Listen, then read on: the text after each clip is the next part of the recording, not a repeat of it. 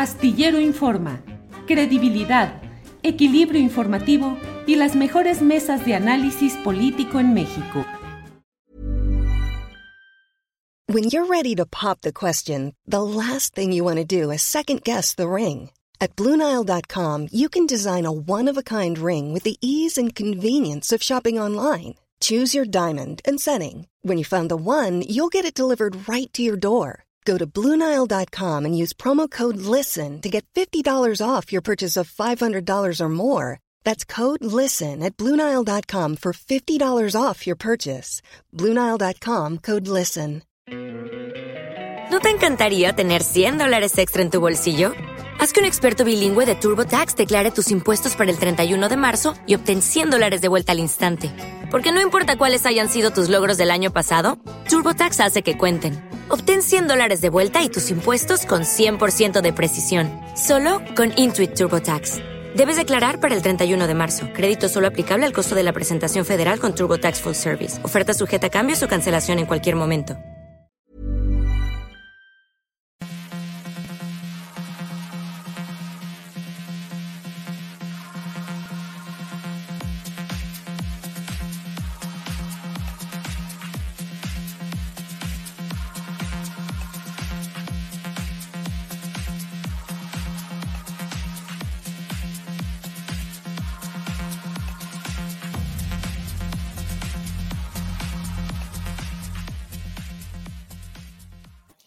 La una de la tarde, la una de la tarde en punto y ya estamos aquí en Astillero Informa. Gracias por acompañarnos. Sabe usted que tenemos la información más relevante del día, análisis, contexto, panorama general, eh, periodistas analizando y comentando, entrevistas. Gracias por acompañarnos en este esfuerzo que realizamos y que procura llevarle a usted más eh, interesante de lo que va sucediendo en las horas eh, galopantes de nuestro país, horas que van caminando a toda velocidad.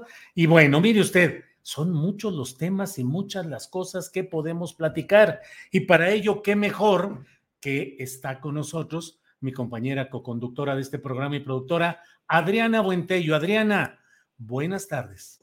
¿Cómo estás, Julio? Muy buenas tardes. Saludos a todos los que nos están viendo ya en este inicio de semana pues conforme se van acercando, eh, Julio, las elecciones de este año también, pues se pone calientita la política y tenemos muchos temas. Y no sé si te parece empezar con este tema del, eh, este informe filtrado, entre comillas, filtrado de la línea 12 del metro que da a conocer hoy el periódico El País, porque además, Julio, es un tema que tiene repercusiones electorales, está siendo un tema también politizado ampliamente por todos los sectores.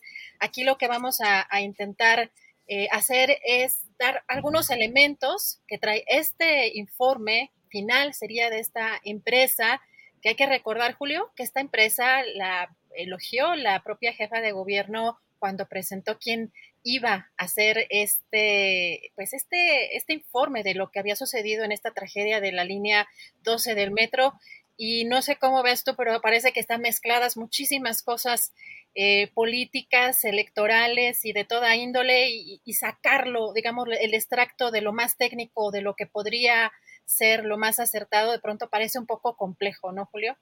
Fíjate, Adriana, que yo te iba a preguntar cómo estaba lo caliente, lo candente, pero de la temperatura, porque efectivamente, híjole, vaya que está, leí la portada de un diario que es muy peculiar en Veracruz que se llama Notiver, que toda la primera plana, todo va con signos de admiración, todo es eh, este golpazo, eh, se le arrugó, eh, no contestó, todo así. Y el titular de hoy dice, entre signos de admiración, obviamente, dice, nos asamos. Así es que es cierto, nos estamos asando. ¿Cómo te ha ido a ti de temperatura física en estas horas, Adriana? Pues yo estoy buscando este, encontrar tips o alguien que me diga cómo se puede dormir en medio de tanto calor, porque para quienes no contamos, no somos fifís, no contamos con aire acondicionado en nuestras casas. No empieces, Adriana, no empieces, ¿eh? que me equivoqué. No es que tenía aire acondicionado. No era, no era jiribilla para ti, porque ya me habías aclarado que era ventilador, pero este, además de que es, yo creo que es peligroso mantener un ventilador en las noches, pues ya sabes tú, con los cortos y, cosas así, un, un, mecanismo como un motor, tenerlo en la noche cuando tú estás dormido, yo creo que no es como lo más conveniente. A mí siempre me da como nerviosillo este, que algo vaya ahí a tronar. Eh, y pues evidentemente tampoco es muy sustentable, independientemente de que si uno tuviera dinero para comprar un aparato de 20 mil pesos que instales a lo mejor en tu casa, pero creo que no es muy sustentable usar más energía todavía para poderte refrescar. Y es parte también, Julio, consecuencia de lo que hemos hecho también con, con el planeta aquí, por ejemplo, en la Ciudad de México. ¿Te acuerdas del doctor Luis Zambrano, que nos platicó hace algunos meses? Eh, me parece que casi dos años que platicamos con él sobre lo que estaba pasando también con la temperatura y que pues es una ciudad, eh, pues ya un mundo de asfalto y que por supuesto eso hace que pues, haya temperaturas mucho más elevadas, además de también eh, lo que implica el calentamiento global, pero aquí está insufrible, la verdad me cuesta mucho trabajo dormir. Yo que me presumo, Julio, de ser una persona que duerme como bebé y de que nunca he tenido problemas para dormir, el calor sí me pega tremendo. Así que si me ven de malas, si me ven de malas es porque no me dejó dormir el calor. ¿A ti cómo te vaya con el calor, Julio? Pues fíjate que estaba viendo que acá en Guadalajara, específicamente en el área de Zapopan, donde yo estoy, está más calientito todavía. Según, según mi, mi teléfono, la Ciudad de México tiene 28 grados de temperatura y la máxima va a ser 31, pero nosotros acá tenemos 31 en este momento y la máxima va a ser 35. Así es que está realmente, hay que incorporar a nuestro menú de entrevistados y de información, Adriana, algún especialista que nos platique en términos de salud qué pasa con el sueño, qué pasa con la afectación, tomar más agua. Así como durante un tiempo teníamos eh, las menciones constantes de lo que pasaba con el COVID y todos estos temas de la pandemia, así ahorita hay que platicar un poco de esto porque sí está complicadito, Adriana, bastante complicado. Y sobre todo cómo se acostumbran los cuerpos humanos, porque de pronto parecen competencias, ¿no? En Twitter, de no, pues no, los chilangos se quejan de 30 grados, pero acá, pues no son competencias. Claro que además eh, los cuerpos se van adaptando quizá en mayor medida a ciertas temperaturas si yo me fuera a vivir a otro lado, este, etcétera. Pero sí también existimos personas que tenemos más este, complicaciones para adaptarnos al calor. Desde lo que platicaba la semana pasada, con la gente que sudamos mucho es por una respuesta desesperada de nuestro cuerpo por refrescarnos.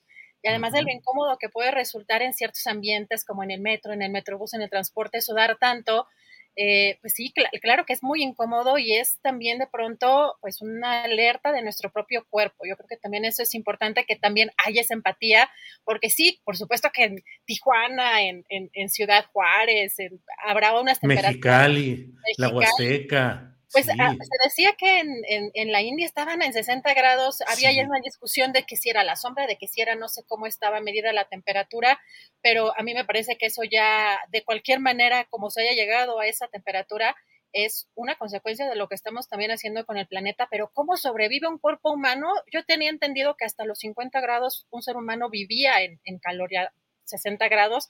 No me imagino, Julio, cómo si están en el norte sufriendo a 45 grados, ¿cómo le hará la, pues, las personas para vivir en, esas circunstancias? En fin, eso es lo físico y en lo político y lo técnico de veras que está complicado. Si yo fuera hoy caricaturista, hoy pondría una caricatura donde dijera, estos son los tres pernos según el país. Marcelo Ebrard, que lo construyó.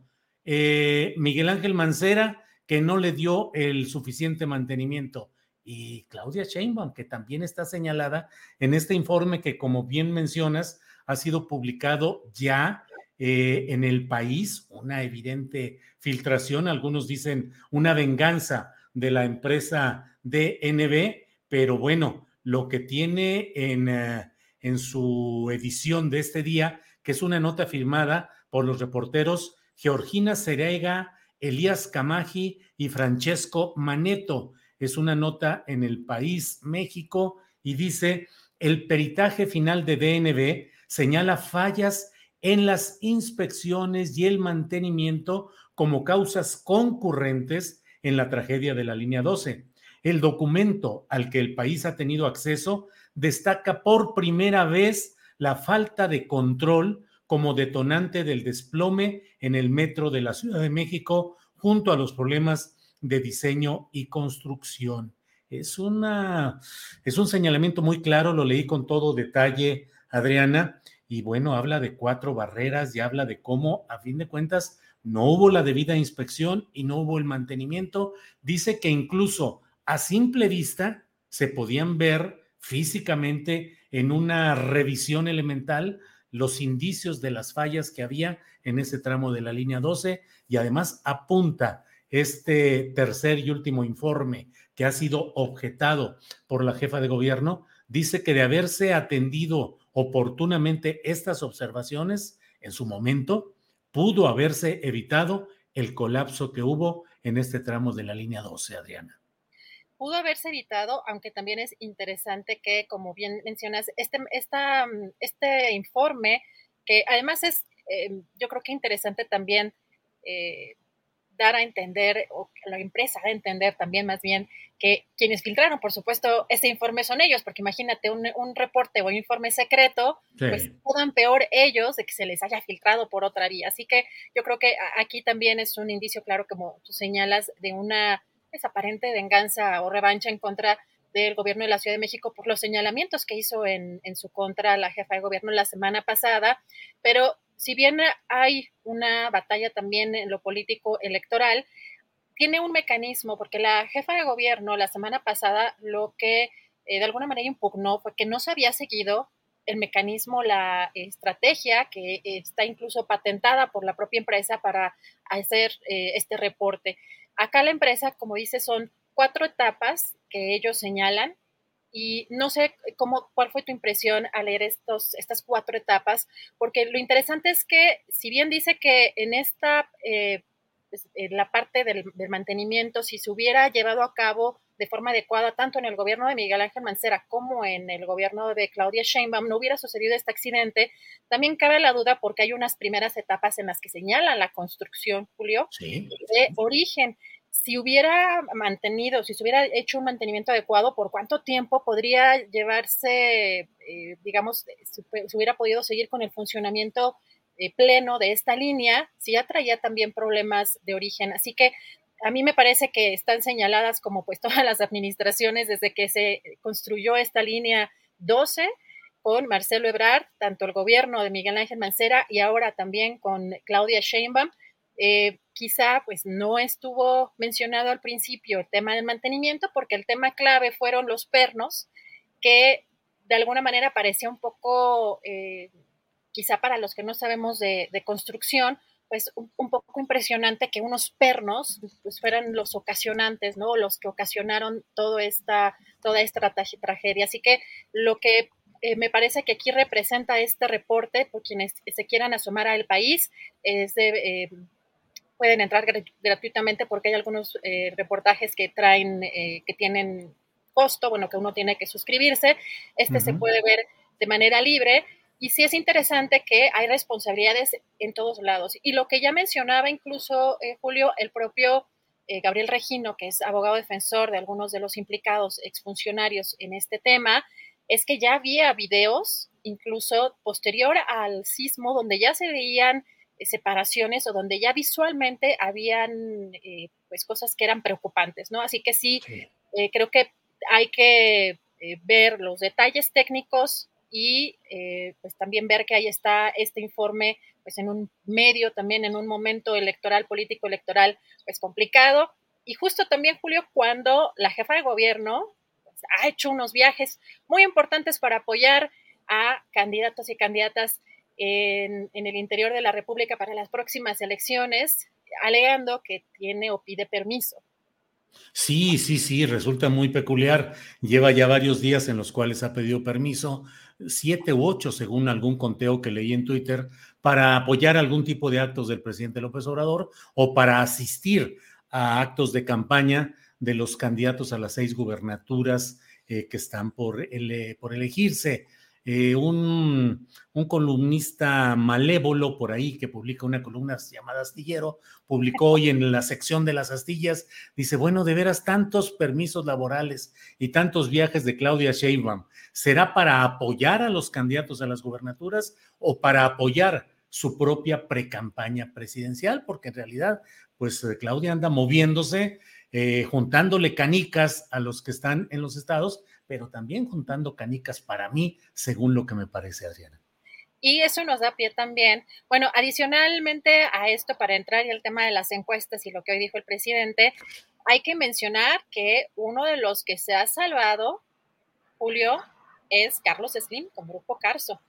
Y que lo ha mencionado también el propio Gabriel Regino, pero hay allí un tema que parece que viene de fondo y al haber un acuerdo reparatorio, el haberse comprometido incluso en Palacio Nacional con el costo de la reparación, pero no ha aceptado la culpa, lo cual para a nivel de una empresa y para los proyectos que tiene tanto en este gobierno como los proyectos futuros es fundamental. Imagínate, Julio, la seguridad de las personas si de origen hubo un eh, error grave o fatal en la construcción y cómo no se responsabilizan las empresas porque pues sueltan dinero.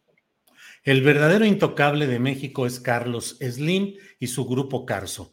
Haga lo que haga, suceda lo que suceda, eh, haya sido como haya sido, diría Felipe Calderón, eh, Carlos Slim siempre elude, siempre evade, nunca es responsable, siempre es otra circunstancia.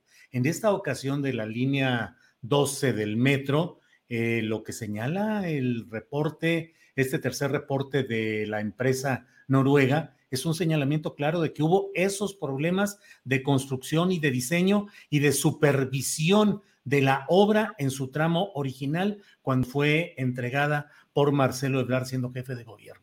Dice claramente el reporte que hubo, desde luego, problemas que no fueron supervisados adecuadamente, que no se eh, recurrió a las prácticas tradicionales de supervisión de ciertas firmas civiles ajenas a la propia, al propio grupo Carso, a ICA y a otra empresa que fueron los responsables. Y yo lo he dicho una y otra vez, vivimos en este México kafkiano en el cual el multimillonario del mundo y el hombre más rico de México da dinero a los damnificados, a las eh, víctimas, a las familiares de las víctimas de la línea 22, pues nada más porque sí, porque él dice que él no es responsable y que Grupo Carso no tiene ninguna responsabilidad y suelta dinero para que eh, quienes fueron dañados o las víctimas de los fallecidos eh, se comprometan a no presentar ninguna denuncia contra el grupo Carso. Pues denuncia de qué si él dice que no tienen ninguna culpa.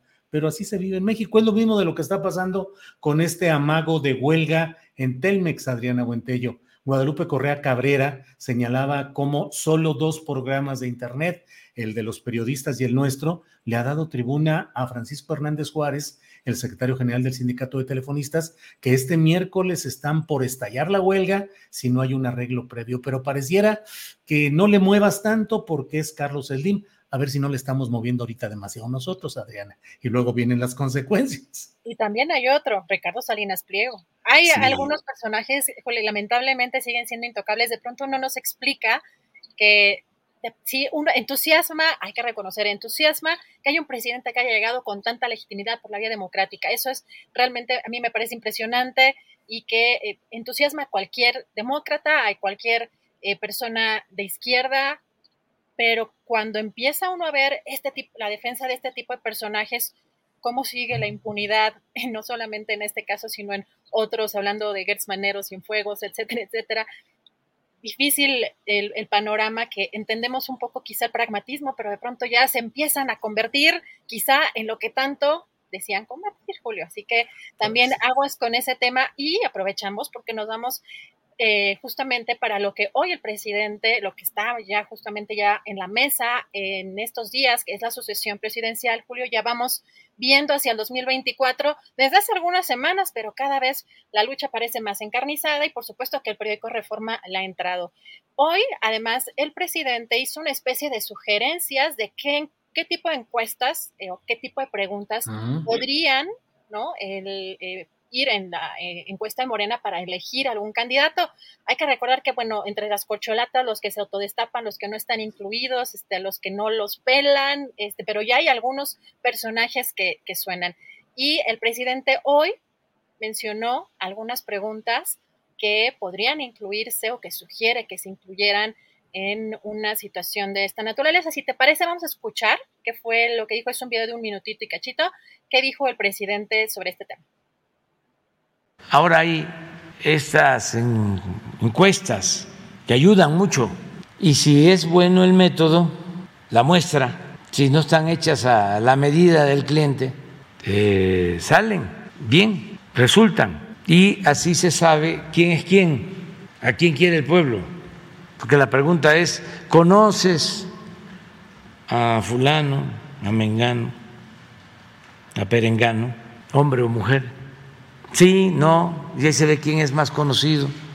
Luego, ¿qué opinión tienes de él? Buena, mala, regular. Y luego, ¿qué tan cercano es a la gente? Mucho, poco, nada. Es eh, honesto, mucho, poco, nada. Y ahí va saliendo. Y luego, ¿te gustaría que él fuese candidato? ¿Votarías por él? Sí, no. ¿Quién sabe? No contestó. Entonces ahí se sabe. Esos son muy buenos instrumentos. Y qué bien que vayan saliendo todos para participar. Qué bien que vayan saliendo todos, ya están todos haciendo campaña por su lado, ¿cómo ves?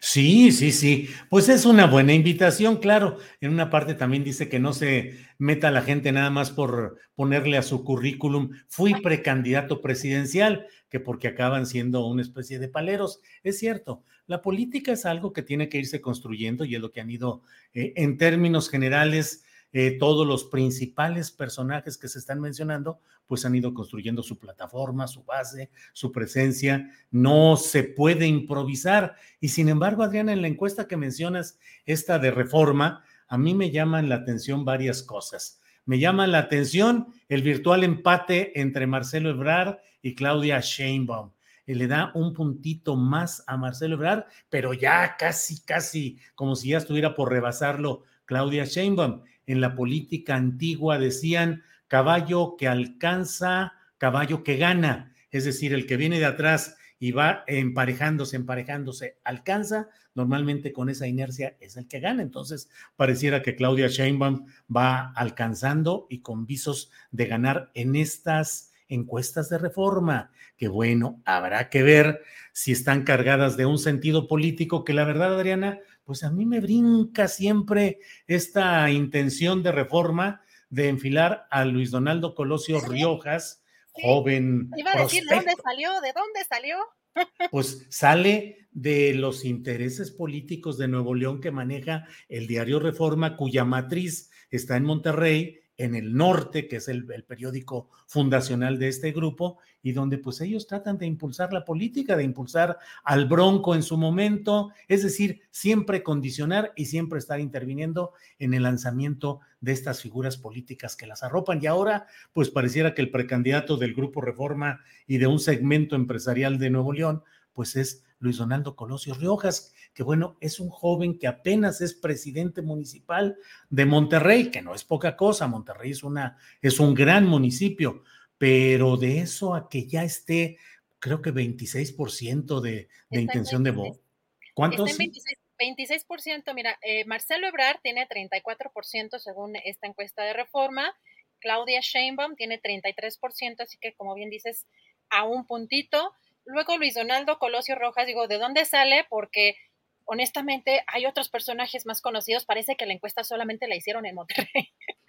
este, pues hay otros personajes que quizás son más conocidos, incluso el propio Samuel García, ¿no? Que quizás sí cayó mucho con el tema de Devani y con el tema de, de, los feminicidios, la desaparición y las agresiones contra las mujeres que no ha sabido manejar, probablemente haya bajado mucho, por supuesto, pero no a, de un 26 a un 8%, de un, eh, si es de un 20, sí, de un, de un 26 a un 8%. Eh, a mí me parece que, es, es, donde se nota pues el, cuchareo ¿no? de, de, reforma, como bien dices, por los intereses, pero sí menciona ahí la, un 1% de, de diferencia entre eh, Claudia Sheinbaum y Marcelo Ebrard.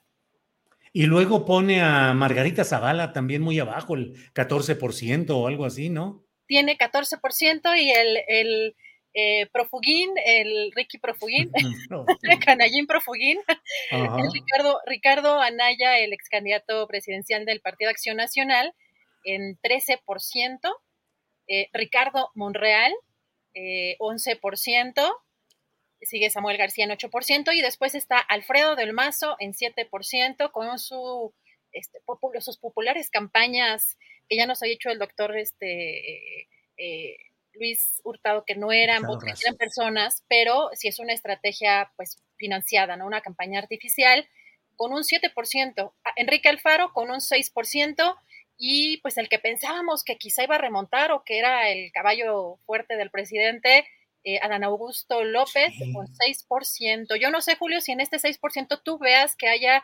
habido dentro de los movimientos que hizo el propio eh, secretario de Gobernación, por ejemplo, en el caso este, de los dichos que se le fue eh, al Instituto Nacional Electoral, que dijo que pues, debía desaparecer incluso, eh, y, pues esta, este avión de la Guardia Nacional que utilizó para este tema de pues, promover eh, algunas otras cuestiones más allá del gobierno, ¿cómo ves si afectó, quizá este, se refleja en esta, en esta encuesta, que ya sabemos que tampoco, o que tiene ahí algún tema que no necesariamente es objetiva, pero cómo ves que haya aparecido hasta la colita, hasta el final? Fíjate que a mí me parece que Marcelo Ebrard tiene carrera por sí mismo, pero tiene condiciones difíciles por la línea 12 del metro y por una serie de circunstancias que siempre rodean a la figura de Marcelo Ebrard y de Mario Delgado, relacionadas con dinero, con negocios, con asuntos de esa índole. Pero Marcelo Ebrard tiene su carrera, tiene su personalidad propia. Eh, Claudia Sheinbaum me parece que teniendo una carrera, fue alcaldesa de eh, Tlalpan, eh, ahora es jefa del gobierno de la Ciudad de México, no tiene todavía cuajada una carrera política propia, depende de la voluntad de su jefe, que es el presidente López Obrador. Y me parece lo mismo respecto a Dan Augusto. Adán Augusto solito, creo que no ganaría una encuesta ni ganaría una elección por él solito, pero si Adán Augusto tiene alguna fuerza eventual, depende de la que le derive el presidente López Obrador. Es decir, si López Obrador hoy, hoy que fuera el momento eh, de que ya las encuestas hubiesen definido que Adán Augusto es el bueno, suponiendo que las encuestas fueran realmente autónomas o fueran realmente eh, confiables. Pero bueno, ya fue Adán Augusto y si López Obrador hiciera campaña fuerte a favor de Adán Augusto en los términos que él sabrá inventarse el propio López Obrador, transferiría el capital político de López Obrador hacia un Adán Augusto que no tiene fuerza por sí mismo. ¿Cuáles son los riesgos con eh, Claudia Sheinbaum y con Adán Augusto que no tienen fuerza propia y dependen de la fuerza que tiene López Obrador? pues corren el riesgo de que entonces queden supeditados en su ejercicio político a una voluntad transeccional que puede ser la del propio López Obrador, que desde su famoso, eh, su famosa finca de título muy altisonante, eh, ahí podría eh, establecerse, como ha habido en otras etapas de la historia, en el hombre que sigue rigiendo los destinos nacionales, aunque en su finca, ahí tranquilo, dando línea y dando instrucciones. En fin, pues interesantes esas, esas encuestas, Adriana.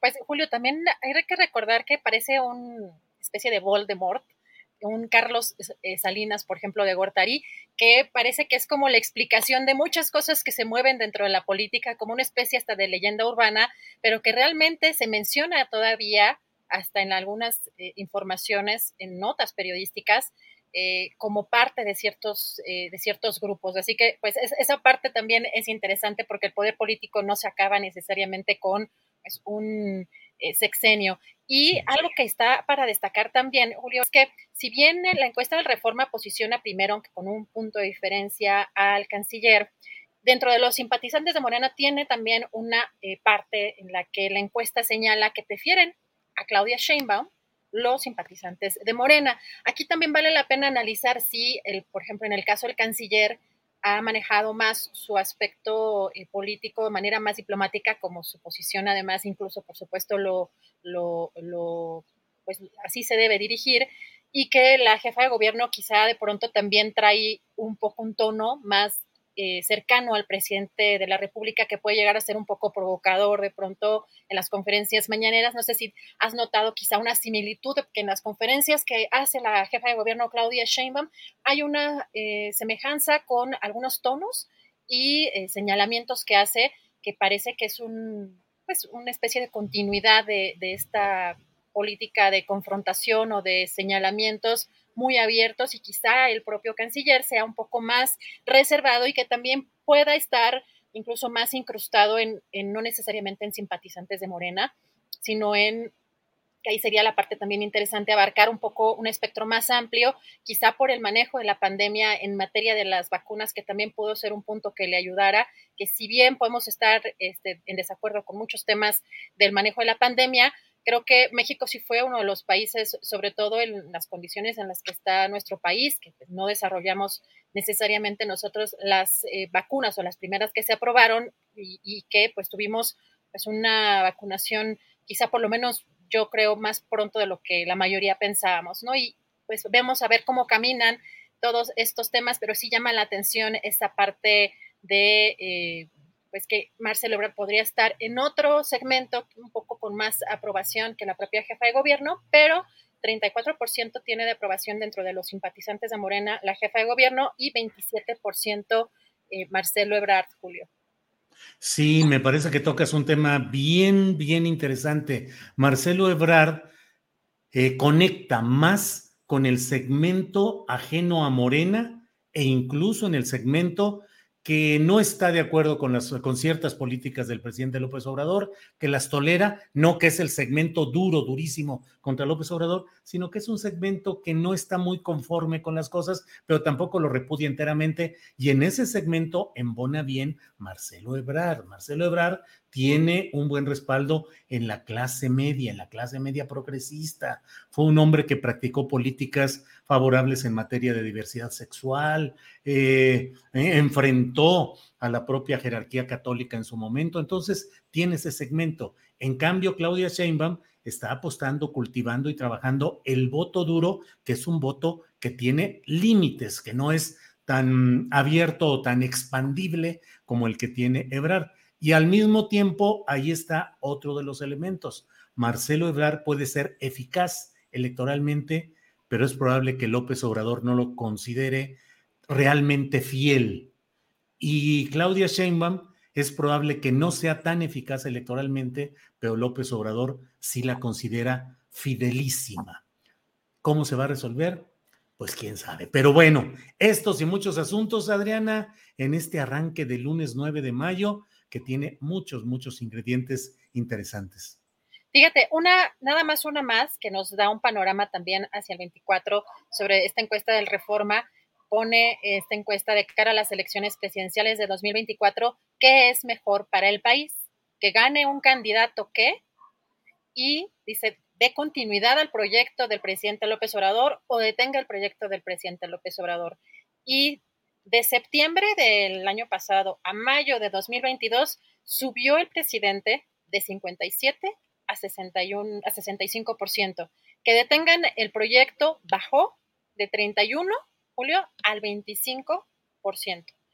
Esto es interesante porque hay que recordar pues, que el tema de la reforma eléctrica y la estrategia de traidores a la patria puede haber tenido una consecuencia mercadológica electoral importante de materia de comunicación y que, no sé tú, a mí me parece que ya se veía venir que no iba a ser aprobada esa reforma eléctrica como la había mandado el presidente, incluso también con esta reforma que se avecina la, reforma electoral y que ya hay una, una contrarreforma que acaban de presentar justamente el Partido Acción Nacional, pero quizá el presidente ya sabía que no se iban a aprobar o que no sería aprobada la reforma eléctrica y que probablemente no será aprobada la reforma electoral pero que quizá le dé eh, estos discursos y estos movimientos políticos es más, o esté utilizándolos como herramientas para que tengan un mayor margen, ¿no? Un amplio margen para las elecciones del 2024, que si esta es una encuesta del Reforma, quizá puedan estar un poco hasta más altos, ¿no, Julio?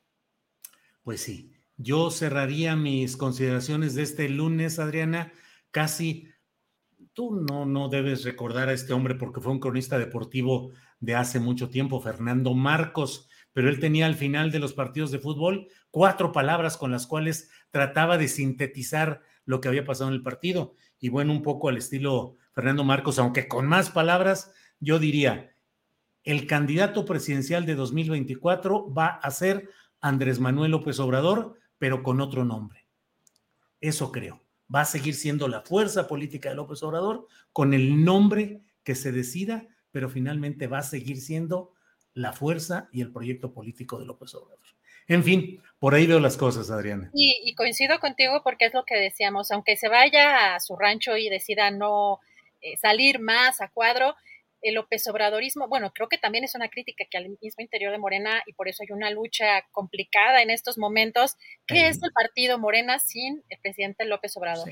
Finalmente, el obradorismo tiene ese nombre por una razón y parece que no hay todavía eh, personaje que pueda sucederlo de la misma manera. Incluso también el propio Lorenzo Meyer también lo decía, el presidente López Obrador, una persona eh, como el presidente López Obrador es irrepetible, un político como él, eh, con una carrera y con una carisma y con la trayectoria, el recorrido, los recorridos que ha hecho, es seguramente irrepetible, no volveremos probablemente quizá a ver eh, en vida nosotros a, un personaje con estas características que sí me parece que son de, destacar, porque es impresionante el apoyo que tiene en, todos los sentidos el presidente López Obrador, pero también la trayectoria que ha tenido eh, pues en tantas décadas de, lucha y de recorrer el país. Así que veremos qué, se avecina, Julio. Y teníamos hace unos minutos todavía la conferencia del Partido Acción Nacional, porque mm. presentaron la contrapropuesta de la reforma electoral precisamente, eh, a la que presentó el, el presidente López Obrador.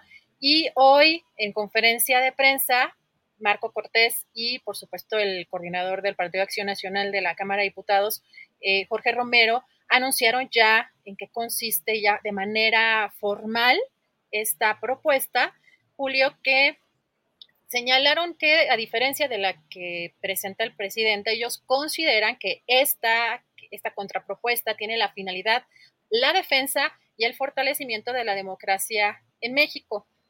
Hay algunos puntos que son interesantes porque, eh, por un lado, están proponiendo, como ya lo había adelantado incluso Marco Cortés, la realización de una segunda vuelta para la elección presidencial, pero también, Julio, la celebración de elecciones primarias organizadas por el Instituto Nacional Electoral para la elección de candidatos. Ese es, un punto también interesante. Buscan acabar con la figura de sobrerepresentación, pero ojo también porque buscan sanciones graves eh, para quienes usen electoralmente los programas sociales o amenacen a los beneficiarios con retirarles el apoyo.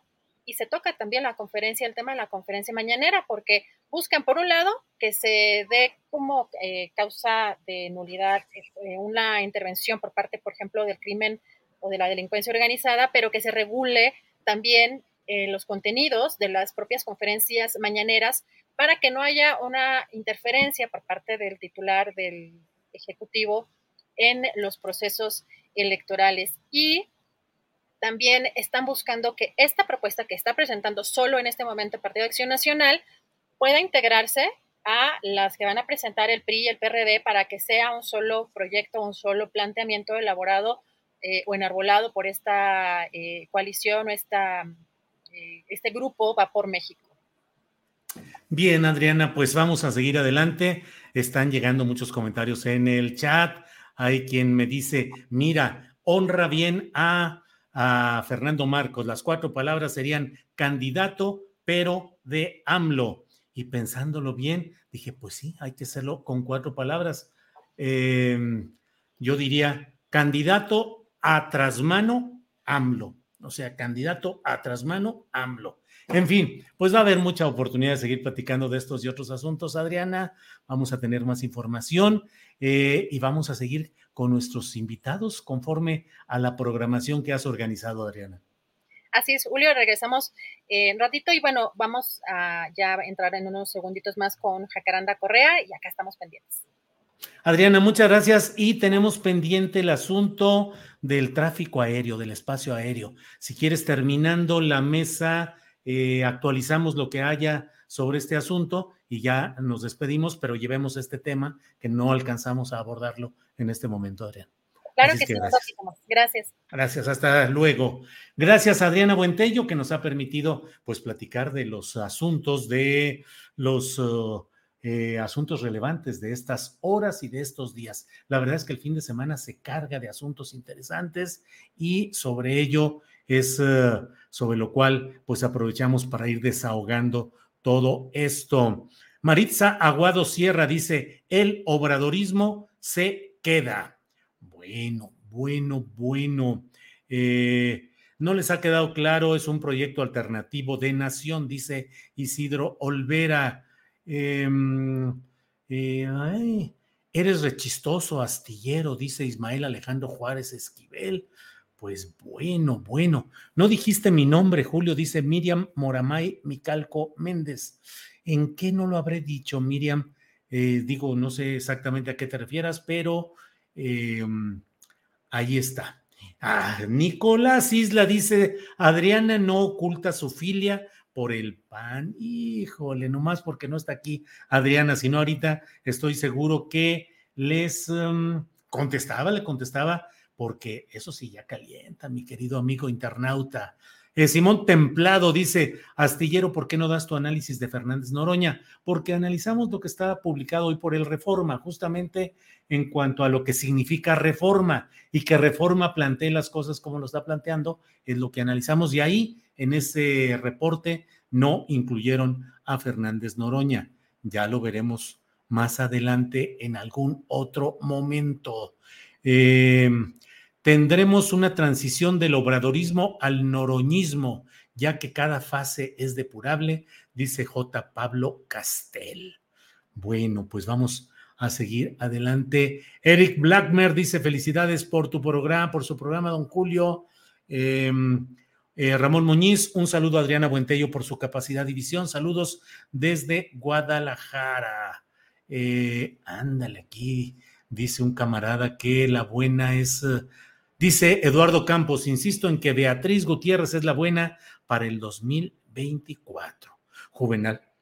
Juvenal Mendoza coincide, eso sí calienta lo que le han dicho a Buentello y con una cara de risa de hombre, pues ¿cómo es posible? Bueno, vamos ya a continuar con nuestra programación de este día y para ello ya sabe que hoy, hoy lunes 9 de mayo es un lunesito para platicar con Jacaranda Correa, periodista y conductora de TV que nos ayuda a remover las neuronas. Jacaranda, buenas tardes. Hola, querido Julio, ¿cómo estás? ¿Cómo empiezas tu semana? ¿Cómo te va? ¿Bien? Bien, bien, bien, con calorcito, con mucho calor, pero en lo general y con mucha información, Jacaranda, con un chorro de cosas. Se queda uno el fin de semana, quieres juntarlas para el lunes y es una avalancha de información y de datos relevantes. Así es, mi querido Julio. Pues justamente fíjate que en toda esta pues avalancha de, información, como, como bien lo dices, pues por ahí se han se, se digamos que se queda perdida también información, agendas que quizá pues poco importan o que no se convierten en, noticia, a pesar de, la relevancia que tienen en estos tiempos, ¿no? Una nota opaca a otra.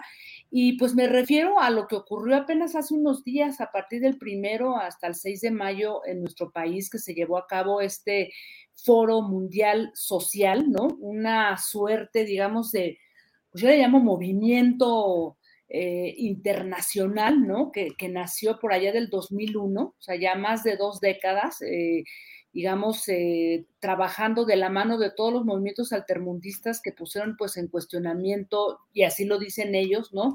E, esta fase del, capitalismo neoliberal, ¿no? un, capitalismo globalizador, financiero, imperialista y patriarcal. Y este movimiento internacional en el que coinciden activistas, organizaciones sociales, en fin, mucha gente de movimientos en, resistencia, tienen este lema de que otro mundo es posible. Y pues uno de los, eh, digamos que de los grandes eh, acontecimientos es este foro que organizan cada año y esta vez, pues después de la pandemia, se hizo aquí en México de manera este, híbrida. Y Hubo temas muy interesantes, Julio, este, de verdad que se trazaron a lo largo de este foro al que tuve posibilidad de estar ahí, pues poniéndole ojo y atención.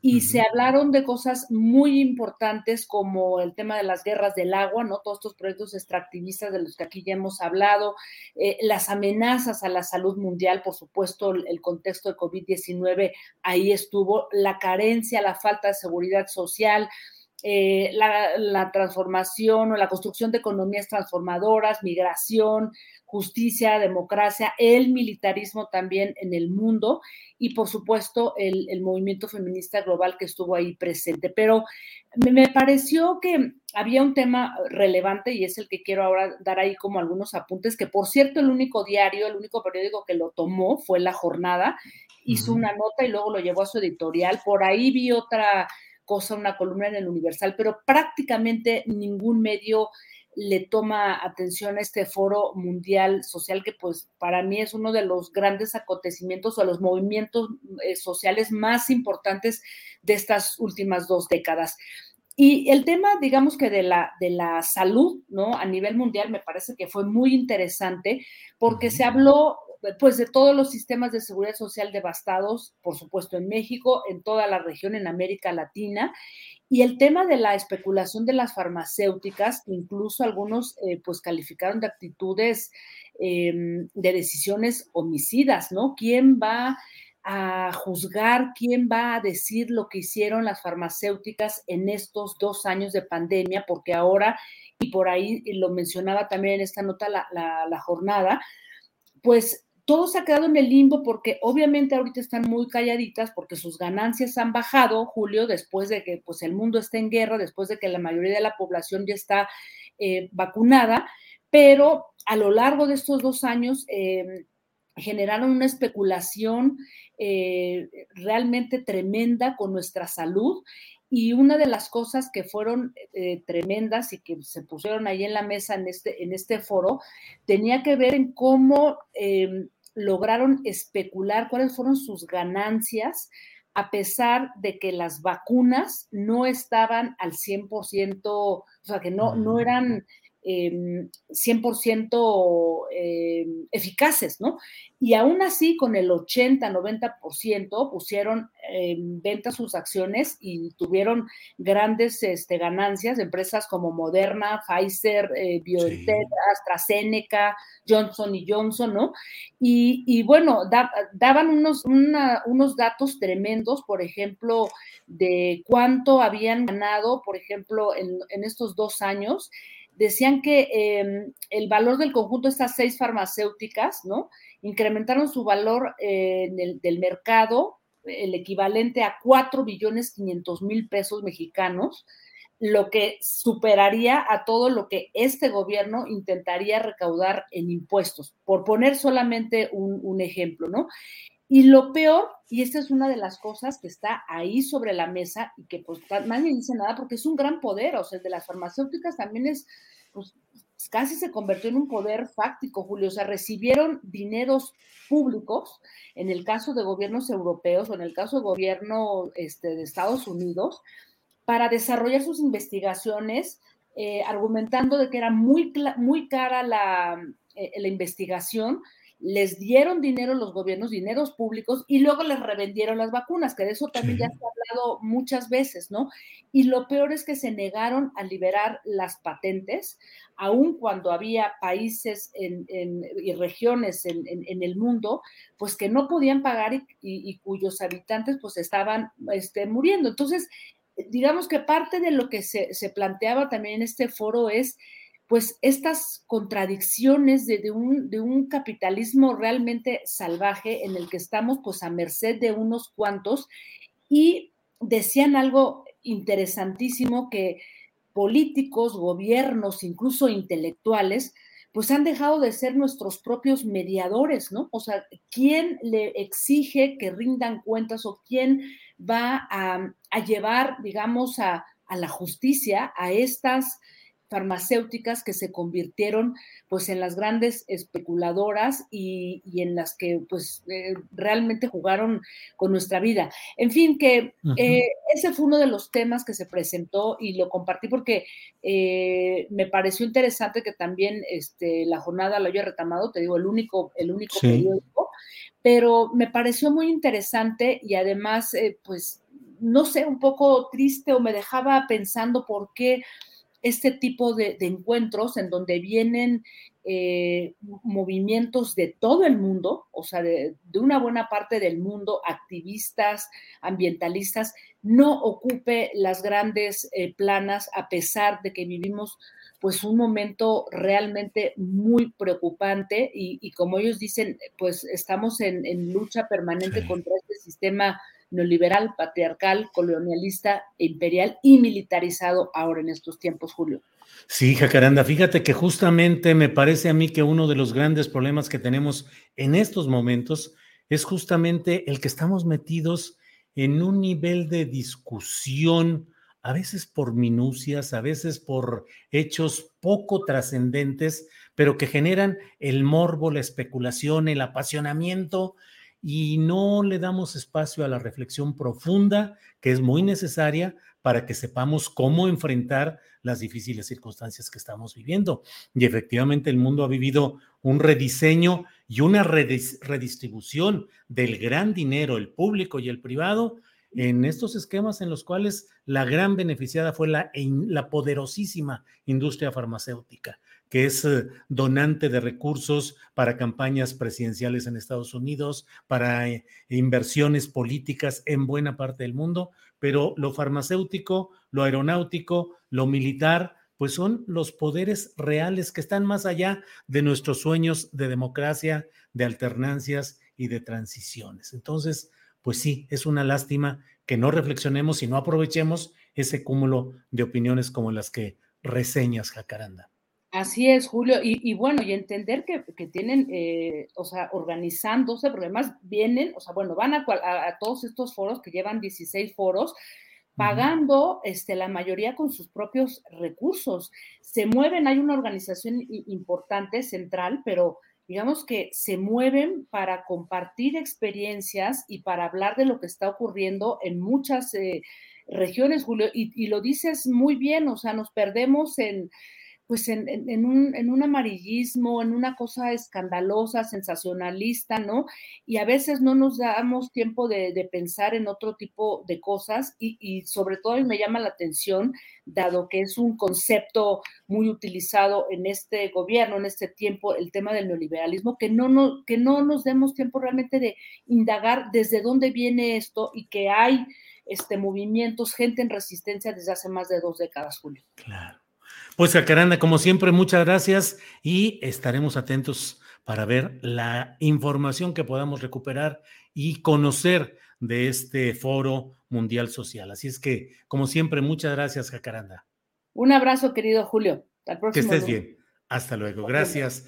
Ha sido Jacaranda Correa que nos ayuda los lunes a remover las neuronas. Y vamos de inmediato ya con Claudia Villegas. Claudia Villegas, que es periodista y directora de la revista Fortuna. Claudia, buenas tardes. Hola Julio, ¿cómo están? Un abrazo a todos, feliz inicio de semana.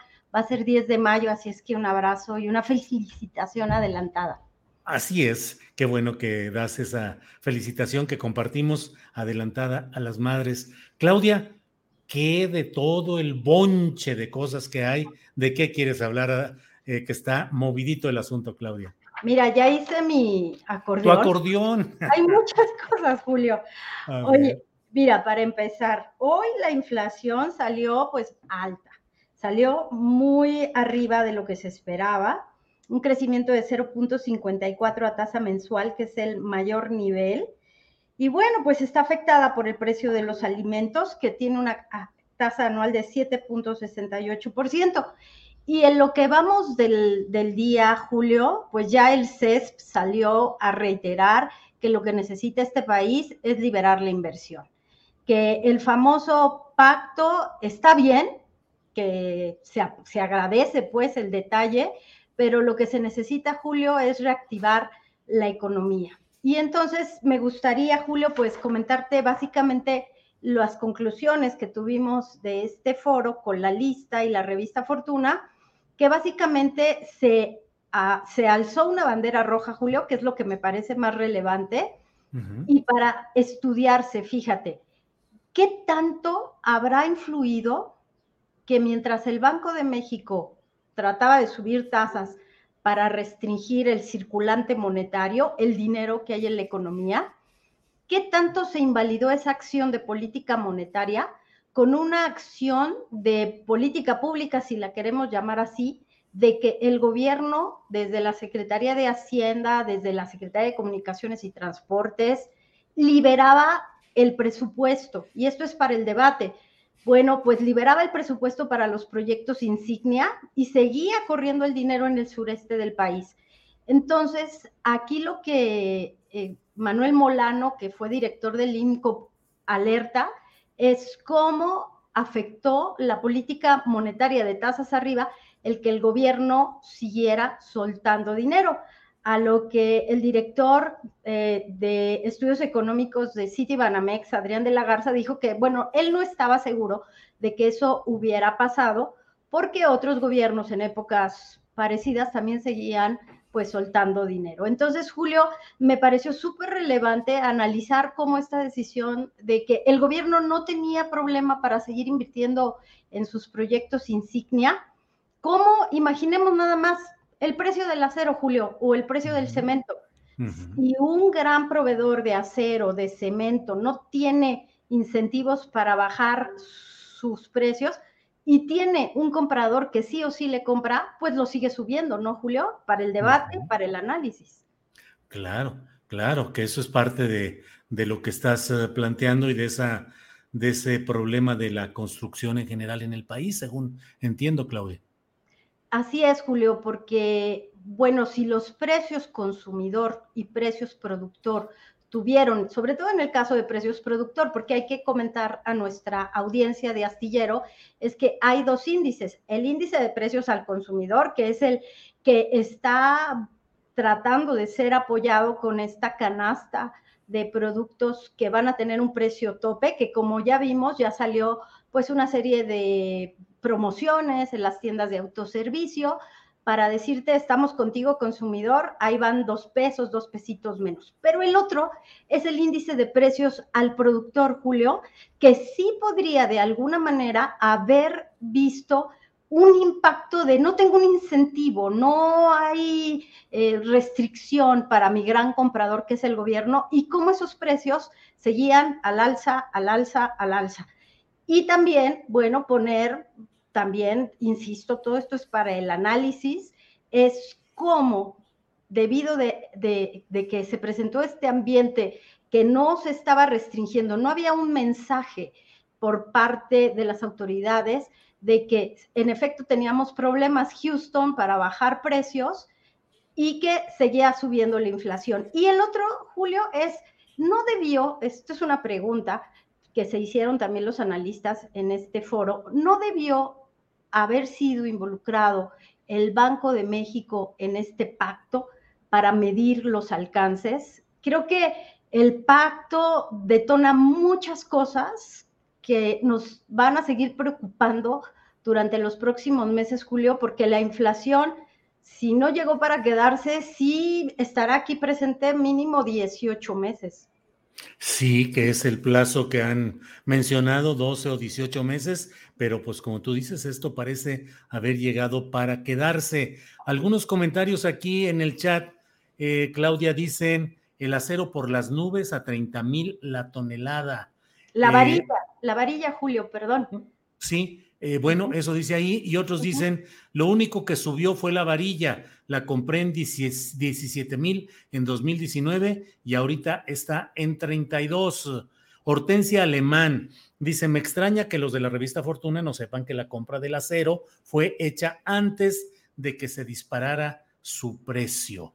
Contrainforma te dice, materiales para construcción subieron 20% este año, así no se puede. Comentarios en el chat, Claudia.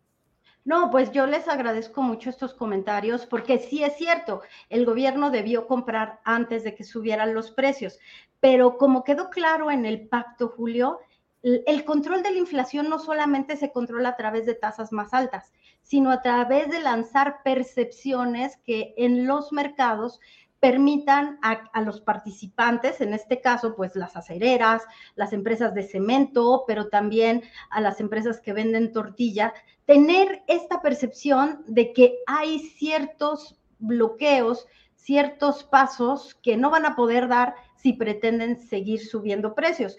caso del bienestar y creo que a todos a quienes nos gusta la economía nos vale la pena que analicemos. Caso del bienestar era un jugador tal vez no relevante en el mercado del gas licuado de petróleo, pero simplemente el decir, hey señores, en Iztapalapa hay una empresa que no va a subir precios y que incluso los va a bajar, esto genera una percepción entre los jugadores de que no iban solos. Esto es un poco lo que sucedió con el, con el PAC, con este eh, pacto, este acuerdo que impulsa el gobierno, lo que se pretende hacer. Pero ¿qué pasa? Y esta era la inquietud de Molano. Y esta era la inquietud también del de directivo de Citibanamex. ¿Por qué no se están hablando el gobierno federal y el Banco de México.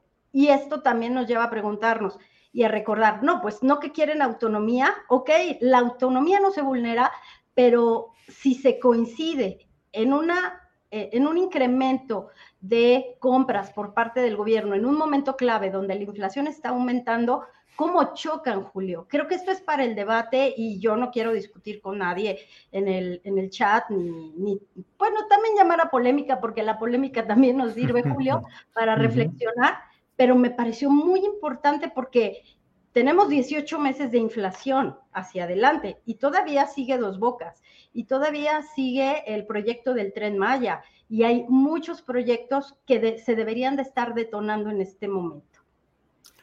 Bueno, pues estaremos atentos a ver, a ver qué respuestas hay a las preguntas que planteaste en la primera parte de tu exposición, Claudia, que para el análisis, qué tanto se tiene que ver este asunto, y por otra parte, pues lo que va caminando, que son la inflación y los gastos y la discusión pública sobre el manejo de la política económica. Claudia, pues como siempre, muchas gracias a reserva de lo que haya quedado pendiente ahí en el acordeón de Claudia Villegas. Muchas gracias. Nada más una nota de María Luisa Aguilar de Revista Fortuna que advierte que hoy los mercados amanecieron súper nerviosos porque sí hay una percepción de recesión en Estados Unidos. Y ya sabemos que cuando en Estados Unidos comienza un problema de recesión, a México también nos pega. Entonces, la recomendación de siempre, Julio, frente a la inflación, tratar de ser más productivos, que se dice fácil, pero cada uno de nosotros en el ámbito de nuestra competencia podemos hacerlo, cuidar mucho nuestro dinero y tratar de buscar los mejores precios, porque no lo tenemos fácil en el ambiente económico, Julio.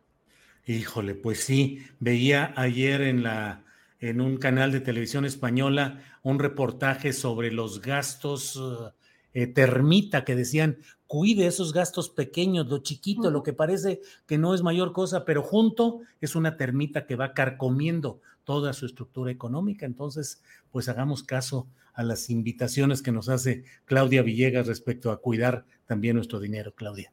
Gracias. Y agregaría que busquen una buena manera de invertir dinero, pero si quieres de eso luego platicamos. Órale, esa va a estar buena. Bueno, la dejamos para la próxima, Claudia. Muchas gracias, como siempre. Buenas tardes. Buenas tardes, Julio. Abrazo a todos. Bye. Gracias, hasta luego.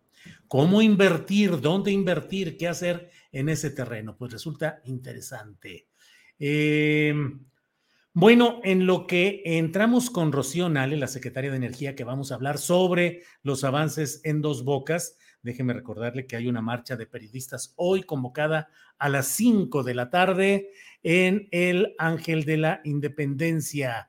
Es una concentración por el asesinato de Luis Enrique Ramírez, el periodista de Culiacán, Sinaloa, que fue asesinado y que forma parte de toda esa eh, desafortunada relatoría, esa lista de periodistas que son víctimas de este tipo de agresiones. Entonces, 5 de la tarde, hoy en el Ángel de la Independencia, esta concentración de periodistas se pide que vayan con vestimenta negra y que lleven flores, velas y fotos de periodistas asesinados. Bueno, pues ya estamos listos. Son las 2 de la tarde con dos minutos y es el momento ideal para saludar a Rocío Nale, secretaria de Energía. Rocío, buenas tardes. ¿Qué tal? Buenas tardes, ¿cómo están? Bien, Rocío, muchas gracias por tomar esta llamada y por permitirnos asomarnos a lo que va pasando, pues no solo en tu secretaría en lo general, sino en particular en lo que estás más abocada, que es eh, justamente este avance en la construcción de la refinería de dos bocas. Rocío, luego en días como hoy hay mucha preocupación, por ejemplo, por el tráfico y por el espacio aéreo. Y los opositores al, al aeropuerto internacional Felipe Ángeles dicen, es que se hizo la carrera, es que se hizo mal, es que no hay coordinación, es que no tenía sentido. Hay también así objeciones hacia dos bocas. ¿Qué tanto se corre el riesgo de que haya incidentes que puedan poner en peligro la viabilidad de dos bocas, Rocío? No, bueno, primero yo les quiero decir a ti y a todo tu auditorio que la obra de la refinería de dos bocas eh, es una refinería, es una infraestructura que necesitábamos en México, que se está haciendo eh, en las mejores condiciones, que tiene hoy una, eh, una tasa de retorno incluso más alta que la que se diseñó por las condiciones que tenemos en el mercado. Y que la refinería se termina la construcción e inicia algo que se llama pruebas y arranques qué bueno que me das la oportunidad de describir esto. Hay más de 90 mil equipos, entre equipos de medición, de seguridad, mecánicos, eléctricos, químicos, de todo. Y todos deben de trabajar en una sincronía perfecta, como si fuera una máquina de reloj. Yo así pongo ese ejemplo. Y cuando empezamos con las pruebas y arranques, se empieza por etapas. La propia seguridad te va mandando o te va dictando cómo vas en el tiempo de arranques y pruebas. En este caso, nosotros el tipo de eh, refinería como se está construyendo, que es a través de módulos, tenemos eh, una ingeniería muy alta, la, tecnología ha avanzado muchísimo, pero muchísimo, eh, que se ha hecho con escaneos, que se ha hecho con las mejores técnicas nosotros confiamos en que las pruebas de arranques puedan ser pues, más, más rápidas. Te voy a poner de ejemplo, la última gran infraestructura que se hizo en México fue en el complejo petroquímico Morelos. Ese lo construyó el, el gobierno del presidente Enrique de la Madrid.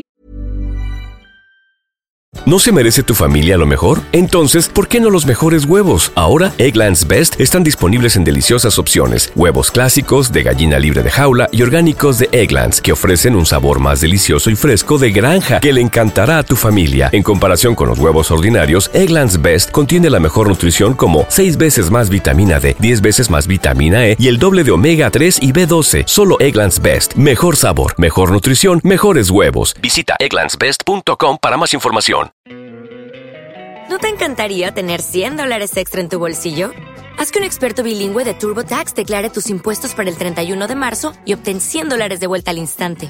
Porque no importa cuáles hayan sido tus logros del año pasado, TurboTax hace que cuenten. Obtén 100 dólares de vuelta y tus impuestos con 100% de precisión, solo con Intuit TurboTax. Debes declarar para el 31 de marzo. Crédito solo aplicable al costo de la presentación federal con TurboTax Full Service. Oferta sujeta a cambios o cancelación en cualquier momento. Y las pruebas de arranque se llevaron un buen tiempo. De hecho, ya estaba casi trabajando el complejo cuando en el cambio con el presidente Carlos Salinas, él fue a inaugurarlo, imagínate, él fue a la toma simbólica a poner un switch cuando ya estaba eh, trabajando. Esto te hablo hace 35 años, una cosa así, hace muchísimos años. Bueno, desde ese tiempo ahora no habíamos construido una infraestructura, lo estamos haciendo. Nosotros nunca dijimos que en el complejo Morelos o que las otras refinerías iban a fracasar o iban a estar mal. eran infraestructuras claves que hasta el día de hoy le están dando el servicio a Pemex y al país. Bueno, pues este es una igual, pero hay un golpeteo político, este, hay un ambiente en el país muy encontrado y pues es lógico escuchar eh, comentarios de aquellos grupos que no quieren o que no simpatizan o que no les gustaría que en esto se avance. Y es respetable, pero no coincidimos con ellos. Sí, fíjate, Rocío, te lo comento porque obviamente pues está el tema hoy, como te digo, de estos incidentes en el espacio aéreo. Está también la discusión sobre eh, el dictamen de una empresa extranjera sobre la construcción de la línea 12, un informe que ha publicado hoy el diario español El País y en el cual se menciona que además de los problemas de diseño y de construcción originales, estuvieron también los de falta de la inspección oportuna y del mantenimiento a las obras.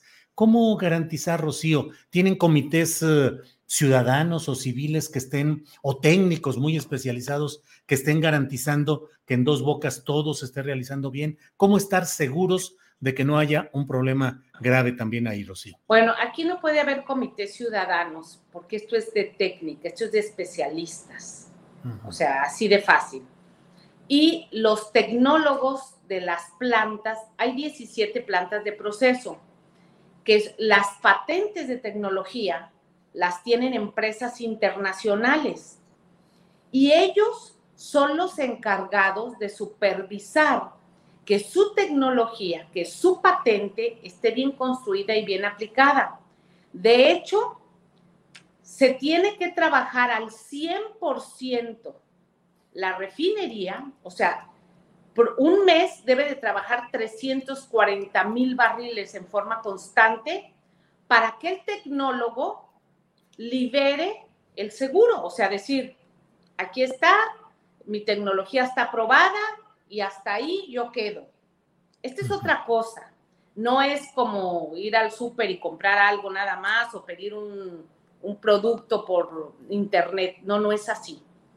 Esto es de tecnología, esto es de un procedimiento pues este muy riguroso y yo te mencioné al principio que las pruebas de arranques nos las va a ir dictando la propia seguridad industrial que tiene los estándares, Pemex está sujeta a los estándares internacionales en el proceso de plantas y de refinería, pero yo no entiendo por qué preguntarse el por qué no.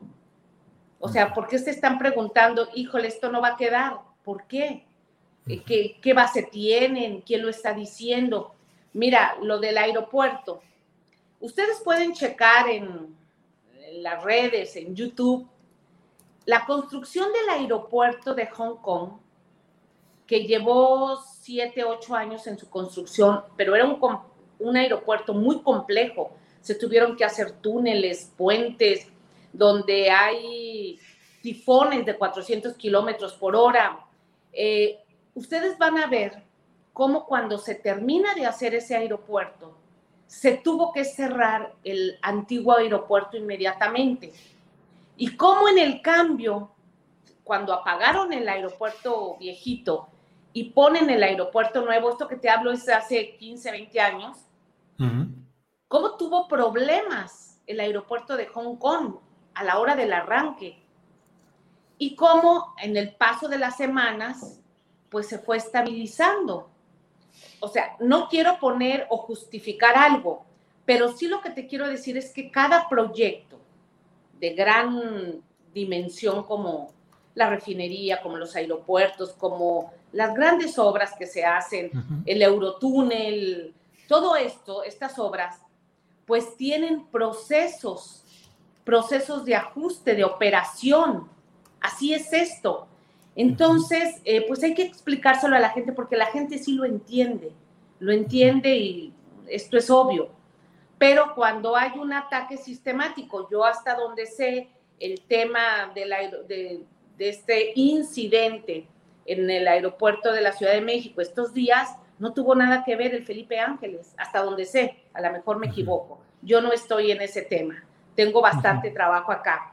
Pero aquí lo de la refinería va a ir caminando con base a las pruebas de arranques. Así se hace esto. Incluso, fíjate, son miles y miles de tubería, de kilómetros de tubería que se tienen que barrer, que es tubería nuevecita. Barrer es por dentro, se les inyecta vapor.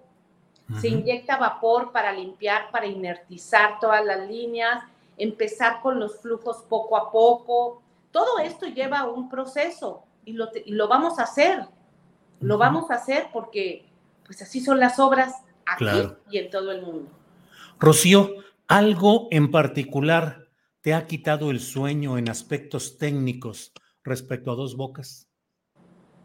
No, no, no. Mira, es una gran obra, el proceso está bien cuidado, muy bien cuidado, para que nosotros decidiéramos qué proceso. Las refinerías, sus procesos son distintos. Hay refinerías de un tren, de dos trenes, de tres trenes de, proceso, que esto es técnico. Hay refinerías de un tren y medio de proceso, que entran dos trenes y luego cierran en una sola catalítica. Para, para los ingenieros, los que me escuchan, me van a entender. Eh, entonces nosotros teníamos que fijar qué proceso. El proceso que se fijó es muy bueno. Eh, fuimos a otras refinerías del mundo que tienen el mismo diseño y comparamos y efectivamente estamos bien. Eh, la construcción está bien. Eh, es el, el, tiempo. ¿Qué me quita el sueño? Me quita el sueño que todos los días, todos los días tenemos que avanzar. Hoy, por ejemplo, te puedo decir que tenemos cuatro o cinco barcos en fondeadero, en dos sí. bocas que tienen que entrar, porque estar afuera nos cuesta dinero. Entonces es rápido que bajen el, el, los equipos y que salga ese barco y que entre el siguiente. El precio del transporte marítimo aumentó 500%. Eh, les voy a poner, por ejemplo, o sea, costaba un barco transportar todo el barco completo desde la India para acá, un millón de dólares, y de repente dicen cuesta 5 millones. ¿Por qué? Porque hay una carestía mundial. Sí. Lo, el acero, el acero subió 300%. Afortunadamente, nosotros salimos a comprar todo en el 2019, la gran parte del acero, la gran parte de válvulas, de bombas, de equipos críticos, los compramos a muy buen precio. Eh, y ahorita pues lo que estamos haciendo es recibir, hacer negociaciones todos, todos los días se hacen negociaciones para sujetar el precio.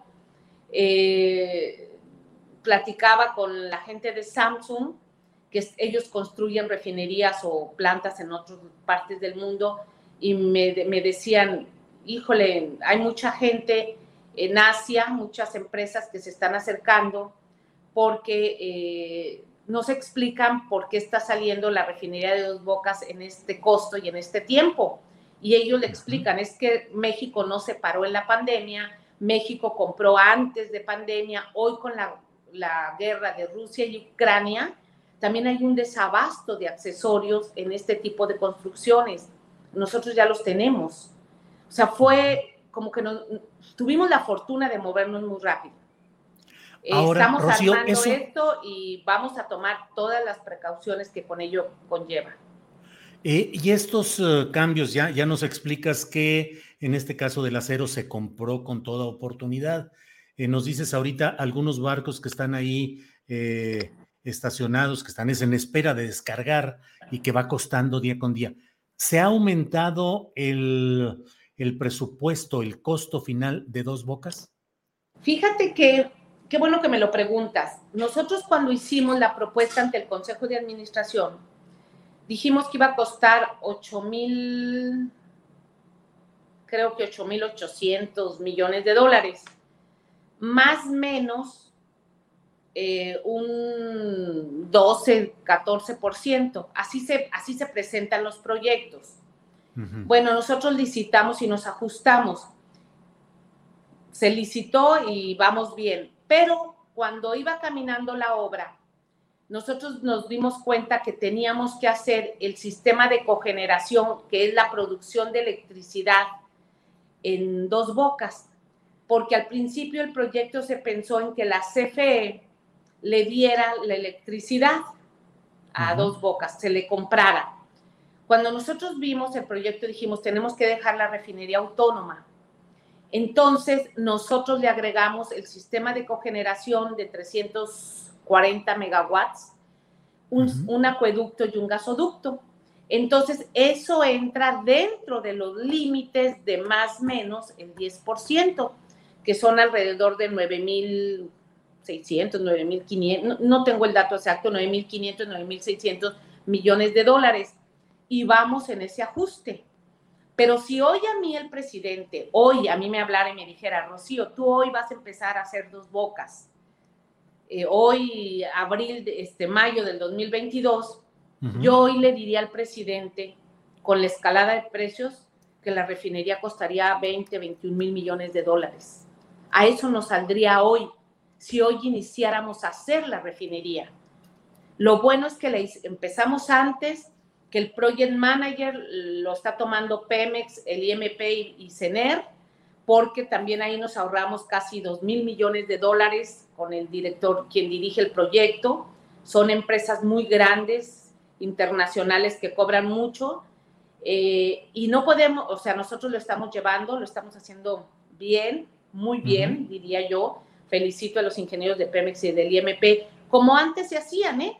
Las refinerías pasadas, los project managers fueron los ingenieros de Pemex, nuestros decanos ahora eh, fueron los project managers. Hoy retomamos esa práctica y creo que lo estamos logrando con muy buenos resultados. Y así vamos a continuar. Es un trabajo diario, diario, diario, diario.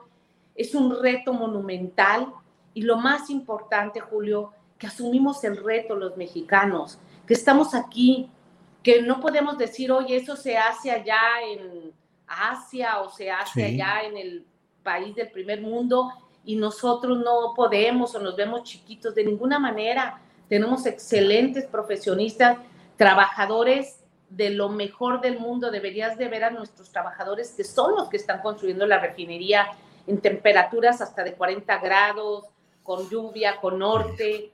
Y ahí está la refinería. Sí. Rocío, nada más para no quedarme con esta imprecisión periodística. Dices, si el presidente de la República te preguntara ahorita, tú le dirías que la refinería costaría entre 20 y 21 mil millones eh, de dólares, pero el original era 8 mil 800 y fracción, algo así. Así es. Ahorita, ¿cuánto se ha gastado o en cuánto se estima que va a terminar esta sí, obra? Le hicimos la ampliación por, eh, yo di este dato en noviembre en el Senado de la República, que yo estuve en comparecencia, les mostré los números, les dije, se hizo en 8.800, más menos el 10-12%, y a eso nos vamos a ajustar, que son como 9.600.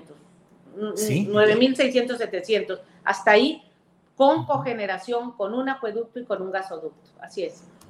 Bien, pues muy interesante todo, Rocío. Muchas gracias por uh, compartir toda esta visión y la pasión que corresponde. Me encantó esto de no nos vemos chiquitos, los trabajadores y los técnicos mexicanos. Adelante, eh, Rocío. Así es. Pues eh, miren, es una refinería que está quedando muy bonita. Siempre me han dicho, ¿cómo? ¿Cómo una refinería bonita? Pero cuando vienen y la ven, es una refinería que se pensó integrar al paisaje con la última tecnología, con oficinas cálidas, abiertas, aprovechando lo que tenemos y sobre todo con la tecnología de punta, con la innovación tecnológica, lo mejor que hay en el mundo se está ocupando ahorita. Hacer 90 tanques de almacenamiento en 18 meses es un récord mundial, mundial. Nadie en el mundo ha hecho una terminal de almacenamiento en 18 meses con 90 tanques de almacenamiento. Y esto lo logramos.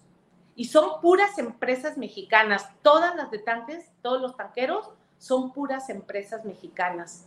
De Monterrey, o sea, de Nuevo León, de Durango, de Hidalgo, del Estado de México, de Veracruz. Todas esas empresas están trabajando aquí en Dos Bocas. Entonces, yo por supuesto que estoy pues con toda la pasión, eh, con toda la responsabilidad que me corresponde y sin duda pues a esto llegamos y esto es lo que estamos ayudando al presidente pues en esta cuarta transformación. Rocío, muchas gracias. ¿Cuándo vas a Veracruz? A Veracruz, bueno, terminando dos bocas, eh, yo voy constantemente a Veracruz, es mi tierra, bueno, soy senadora de, de, mi estado, voy constantemente, pero también tenemos mucho trabajo allá de energía y pues yo espero que ya muy pronto terminando la construcción, tengamos más tiempo para estar en Veracruz. Me encanta tu sonrisa indicativa y futurista. Es mi punto de vista, Rocío. Qué bueno que pronto vayas a estar por Veracruz, Rocío. Gracias. un gusto, un gusto saludarte, Julio, como siempre. Igual, que estés bien, Rocío. Hasta luego. Gracias. Hasta luego. Bueno, pues esa sonrisa de Rocío Nale de cuándo vas a Veracruz me parece muy interesante. Ya no insistí más, pero bueno, ahí está el tema. Muchas gracias eh, por seguir con nuestra programación. Déjeme decirle que de inmediato vamos a ir ya con nuestra, nuestros siguientes entrevistados, que son María del Carmen Gómez Silva y Antonio Hernández Hernández. Ellos son ejidatarios de la pila y anexos de, San Luis Potosí. Eh, voy a hablar eh, con ellos ya. Buenas tardes, eh, María del Carmen. Hola, buenas tardes. Soy María del Carmen Gómez Silva. Soy ejidataria de la, de la pila y anexos ubicado en el estado de San Luis Potosí. Gracias, María del Carmen Gómez Silva. Antonio Hernández Hernández, buenas tardes. Buenas tardes. Hola, buenas tardes. Yo soy Antonio Hernández Ávila, ejidatario de la pila, elegido la pila. Bien. Gracias, Antonio. Eh, María del Carmen, ¿qué está pasando? He leído, he recibido información acerca de que se hizo una primera, se intentó hacer una asamblea en la que no hubo quórum, se está citando a otra para dentro de unas semanas, pues con la idea de autorizar que haya una disponibilidad de hectáreas de la pila para un proyecto industrial. ¿De qué estamos hablando, María del Carmen? ¿Qué está pasando? ¿Qué está pasando? Lo que pasa que aquí en el ejido de la pila están este, tratando de despojarnos con 1.800 hectáreas más 800 más y están tratando de, de, realizar una asamblea el 22 de mayo de este año, donde nos quieren despojar de, de 1.800, como le digo, y 800 más hectáreas. ¿Para construir qué y quiénes, eh, María del Carmen? Para construir este, eh, eh, naves industriales, em, este, empresas, este, vías, vías alternas, carreteras, y, los que lo están haciendo son los del grupo Valorán. Gracias. Antonio Hernández Hernández, ¿cuál, ustedes tienen la propiedad de esos eh, terrenos están amparados por la autoridad federal. ¿Qué dice la Procuraduría Agraria? Procuraduría Agraria está de parte de los empresarios, de parte de, del, del comisariado de lo que es Procuraduría, Registro Agrario, Procuraduría, todos están de acuerdo con él y por eso es que nos quieren despojar de nuestras tierras. ¿Cuántos ejidatarios son, eh, Antonio? Antonio. Somos como 520 por ahí. ¿Siempre han tenido la posesión de la tierra, la propiedad? Eh, ¿Hasta ahora han tenido esta amenaza de construir una zona industrial? ¿O cómo ha sido la vida de ustedes ahí? Bueno, la, amenaza de nosotros hace, desde 20 años que estamos luchando por esto, porque el, comisariado siempre se relige el mismo, lo religen el mismo las Procuraduría y Registro Agrario y Procuraduría están de acuerdo con él, por eso se vuelve a reelegir. Bien. Eh, Carmen, eh, me me comentan que entre los empresarios que podrían verse favorecidos, pues hay algunos de los apellidos de conocidos empresarios o hombres de negocios de la ciudad de San Luis Potosí, entre ellos los apellidos Lorca, Valle, Rangel, y que incluso los abogados de los industriales son gente relacionada con Claudio X González. ¿Se sabe algo de esto, Carmen? Sí. Sí, sí, son ellos. Son ellos. ¿Y cómo se sabe? Perdón. Perdón.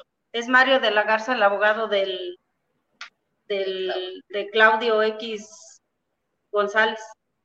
Ajá. Y, y, estos apellidos Lorca, Valle, Rangel, pues son de empresarios muy poderosos, muy ricos de la ciudad de San Luis Potosí, Carmen. Sí.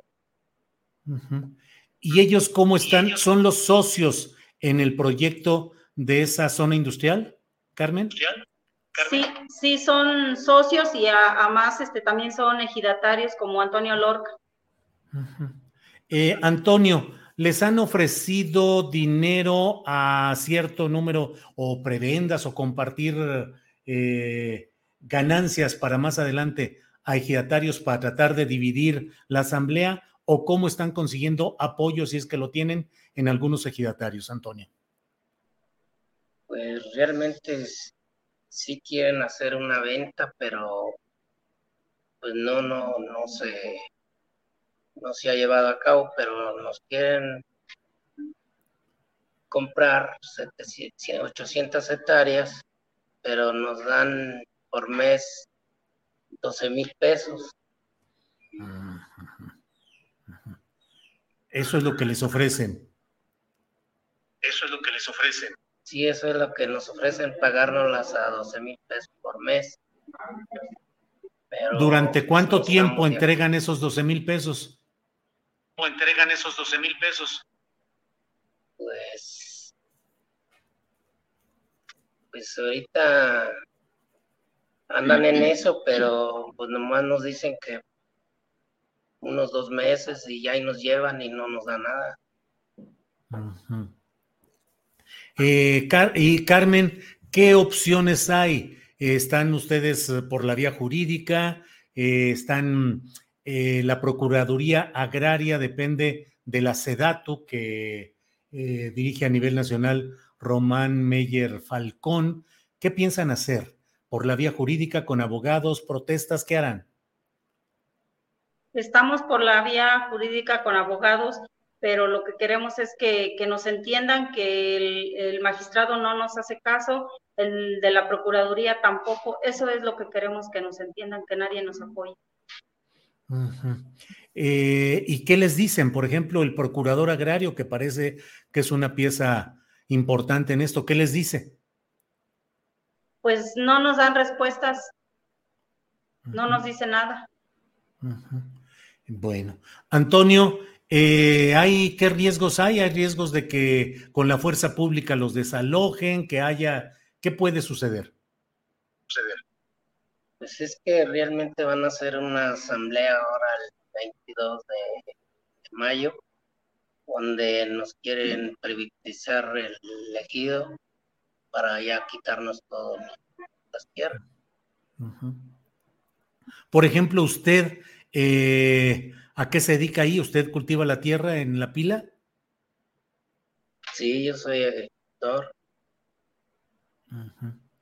Bien, pues eh, les, les agradezco la oportunidad de tener esta información y pues estaremos atentos a lo que suceda en esta próxima asamblea. Así es que, Carmen Antonio, a reserva de lo que ustedes quieran agregar, yo les doy las gracias, pero si hay algo, aquí está abierto el micrófono. A una cosa que queremos a, este, este, decirle es que nosotros la inconformidad que tenemos es que son empresas muy grandes las que se van a construir y la duda que tenemos es que de dónde van a tomar tanta agua si San Luis Potosí no tiene agua en ninguna colonias.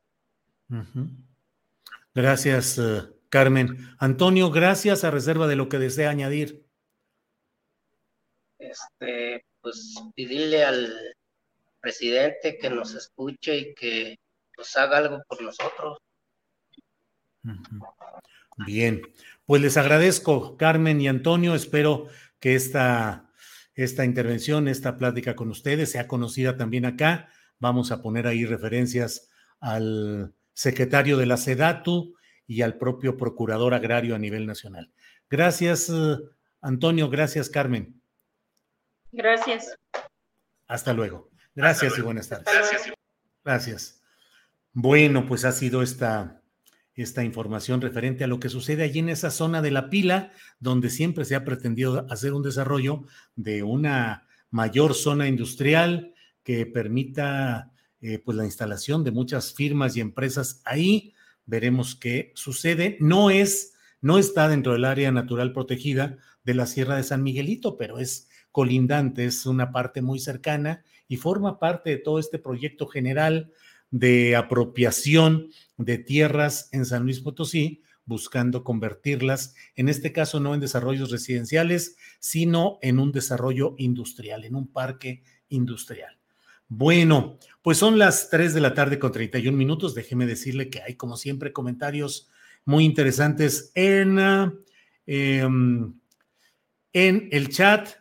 Eh, por aquí vienen algunos que dice Silvia Márquez, se ve que están solos, qué pena por estas personas, estas gentes de la pila. Si no tienen agua y quieren poner naves industriales, así no se puede, dice Miriam Rodríguez. Bueno, pues mire, vamos a pasar ya a nuestra mesa de dos de los lunes eh, y por ello saludo como siempre con gusto a Jorge Meléndez. Jorge, buenas tardes. Hola Julio, buenas tardes a ti, a la audiencia, a tu equipo y a Salvador, que seguramente estará con nosotros. Sí, sí, seguramente está por conectarse Salvador, pero vamos aprovechando para avanzar en muchos temas que hay pendientes a reserva de que llegue en un ratito más Salvador Frausto. Jorge, ¿cómo viste la visita del presidente de México a cuatro países de Centroamérica, Guatemala, El Salvador, Honduras y Belice, pero además a Cuba particularmente? Ya está por ahí don Salvador Frausto, a quien saludamos con el gusto de siempre. Salvador, buenas tardes. Hola Julio, hola Jorge. Muy buenas tardes, es un gusto estar aquí con ustedes. Igual, gracias Salvador. Jorge, ¿cómo viste lo de la gira del presidente por estos países? Y a mí me parece que en particular lo de Cuba merece mención aparte y más viniendo de ti. Jorge, por favor. Ah, caray. Este, eh, pues yo lo veo interesante porque el señor presidente de México va y y les parecen sugerentes a todos los países donde estuvo y veo hoy una nota de la señora Viri Ríos en Milenio diciendo que en realidad esos proyectos de sembrando vida y de jóvenes construyendo el futuro no son tan loables como se dice.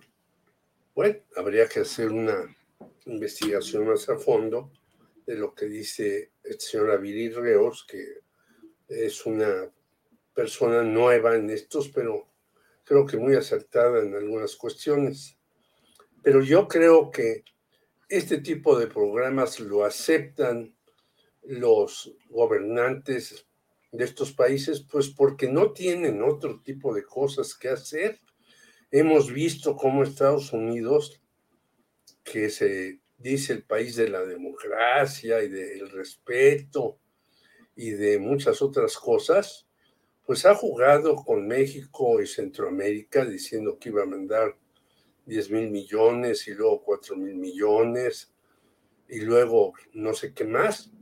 Y sigue sin mandar un dólar para que se desarrollen estos países que han sido saqueados durante años por Estados Unidos.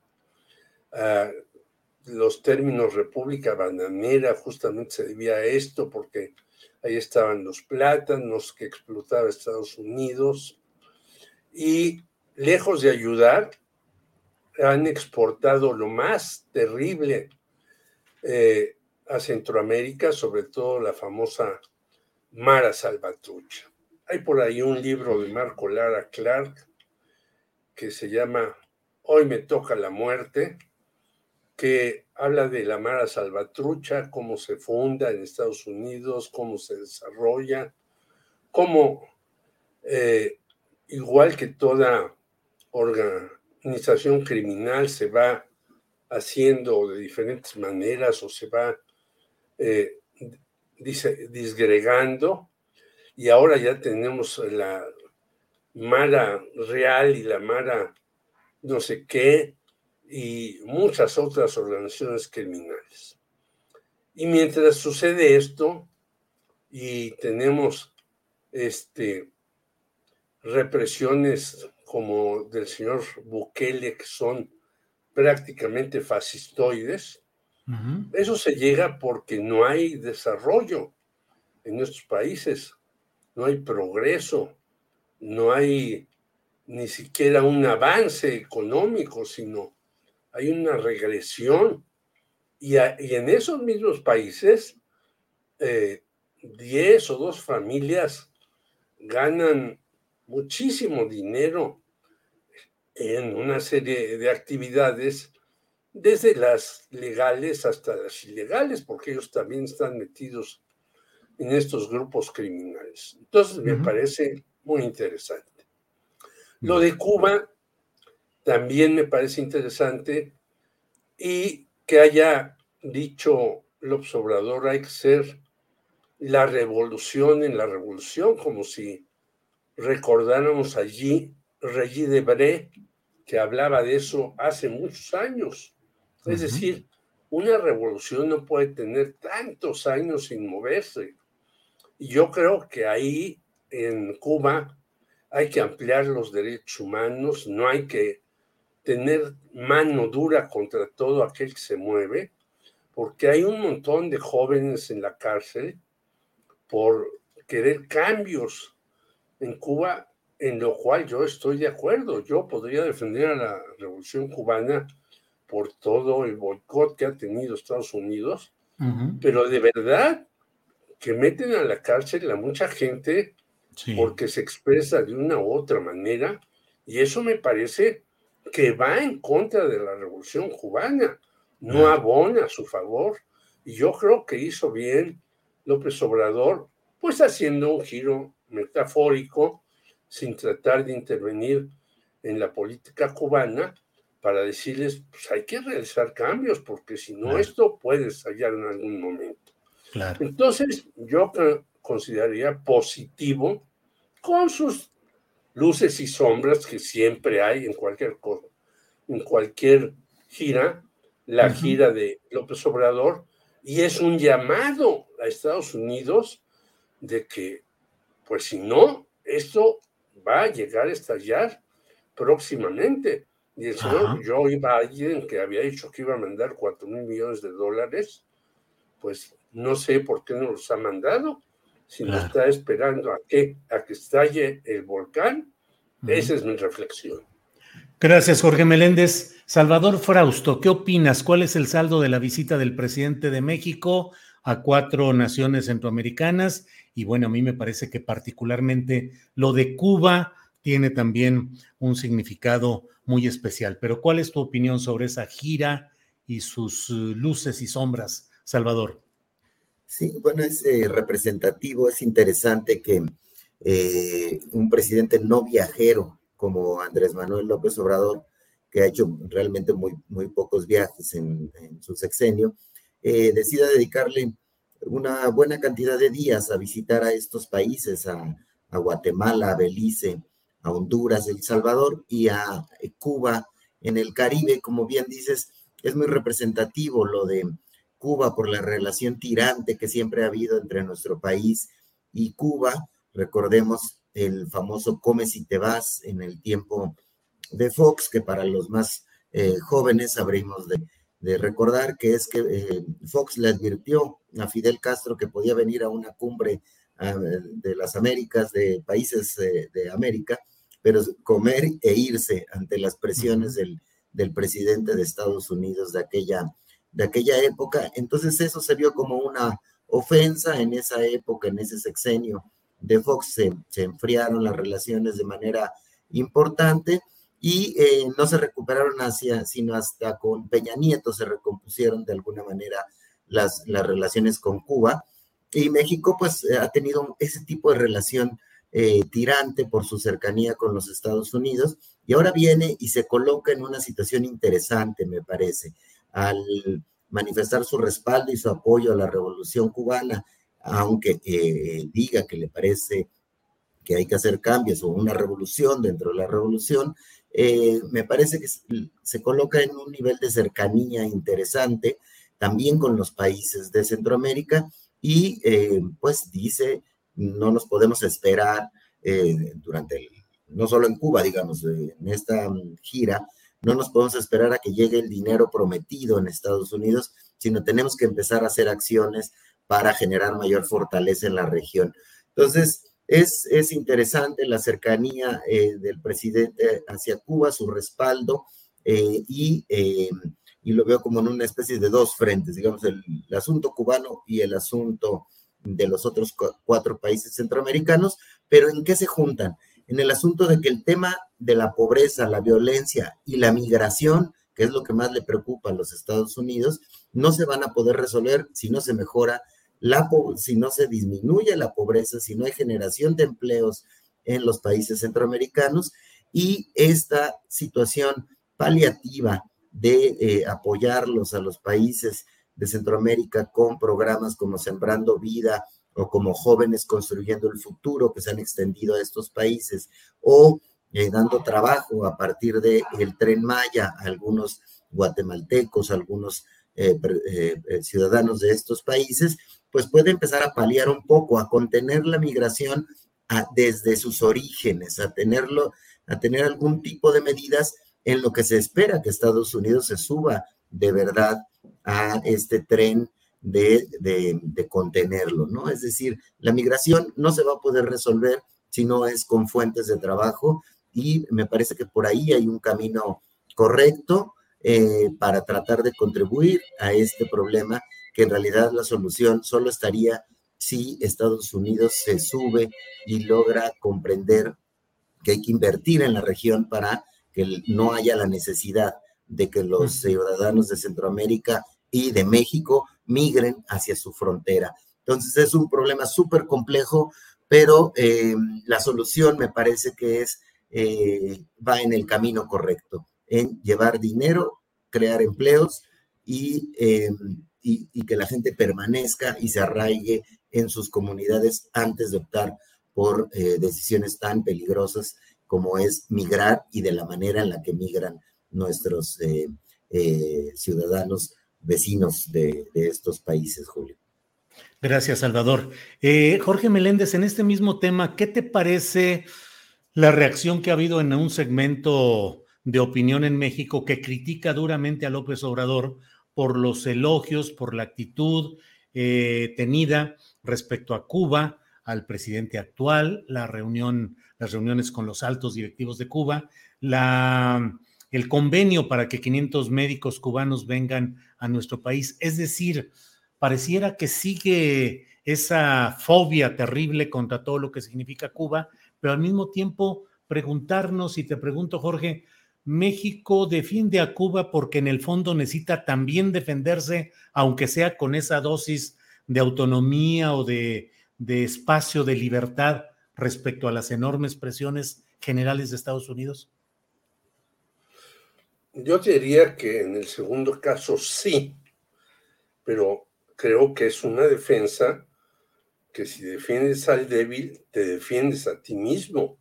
No se trata de una defensa porque le caigan bien fulano Cetano, los Barbones, Fidel, Raúl, que sí nos caían bien a todos los jóvenes de aquella época, porque era posibilidad de ser menos eh, sujetos de las intervenciones estadounidenses. Pero no se trata de eso. Se trata de la defensa de los débiles para agruparse y enfrentarse a este gigante. Yo diría una cosa, si el señor Biden no ha dado un dólar para esto, sin embargo ya mandó 30 mil millones de dólares a Ucrania entonces, ¿por qué en un lugar tan lejano, si es hasta manirroto, y en un lugar cercano al que ha explotado, al que ha invadido, bueno, es el colmo de países que hay invadido Estados Unidos, hasta Granada, ¿no? Entonces, a que ha invadido a estos países, no les puede dar eso. Por lo tanto, yo creo que sí tiene que ver eso. Lo segundo es algo que es muy común en México, Julio.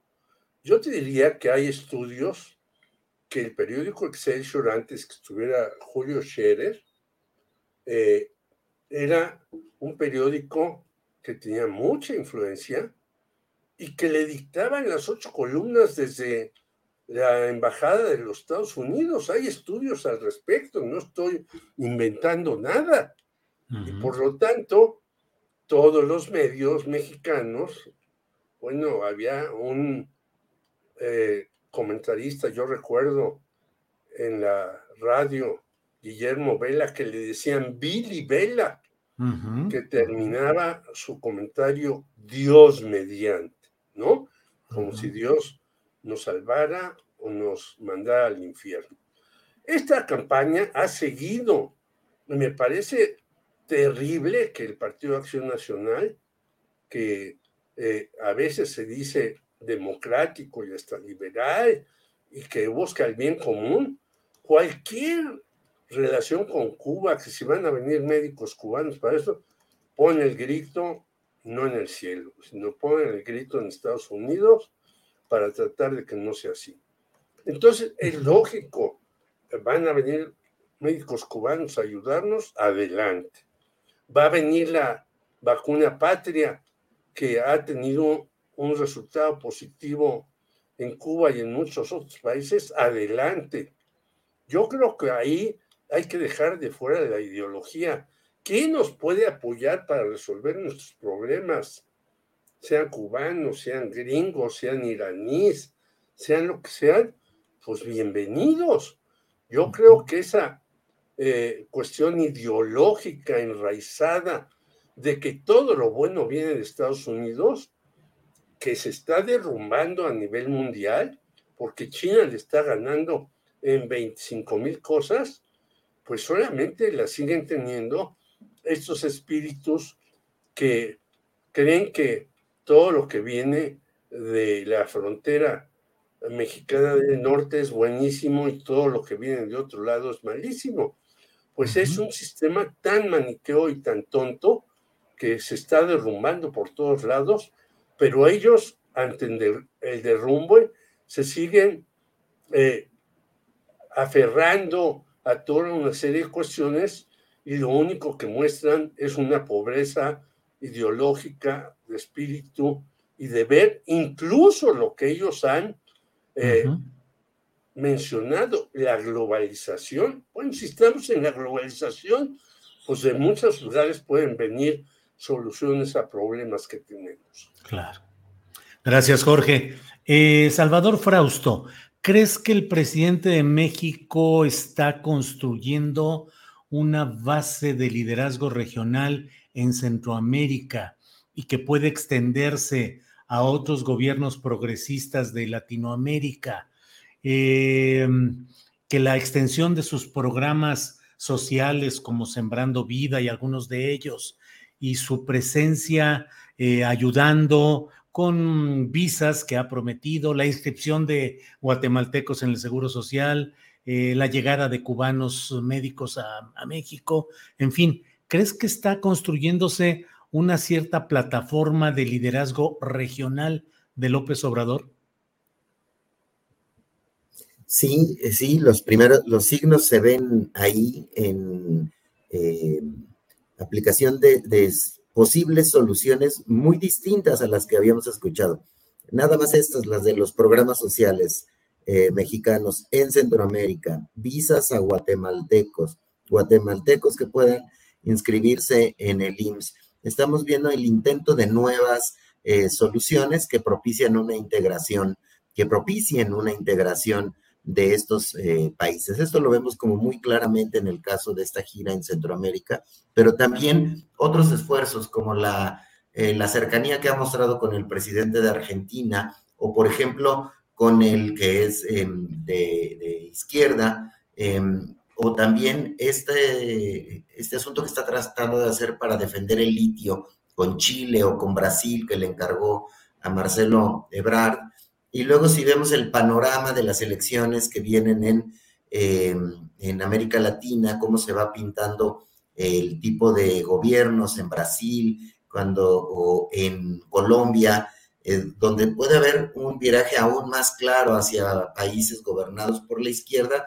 el presidente López Obrador está eh, leyendo que hay ahí, es el momento, de tener un respaldo con esta región y lo ha dicho en muchas ocasiones que eh, busca una América eh, unida. Esas voces ya se han escuchado también desde los Estados Unidos que podría haber algún tipo de, de participación, pero también se han quejado de que, bueno, los países desde Estados Unidos dicen, bueno, puede haber una cumbre de las Américas, pero no los países que están contra la democracia, dicen eh, los gringos, eh, refiriéndose desde sus parámetros a Cuba, a Venezuela, particularmente, posiblemente a, Nicaragua, y en la posición de México es como más abierta en esos sentidos, es decir, pues vamos todos a dialogar, está queriendo colocarse en un punto que le dé fuerza, importancia, dentro de, América Latina para poder negociar mejor, supongo, con los Estados,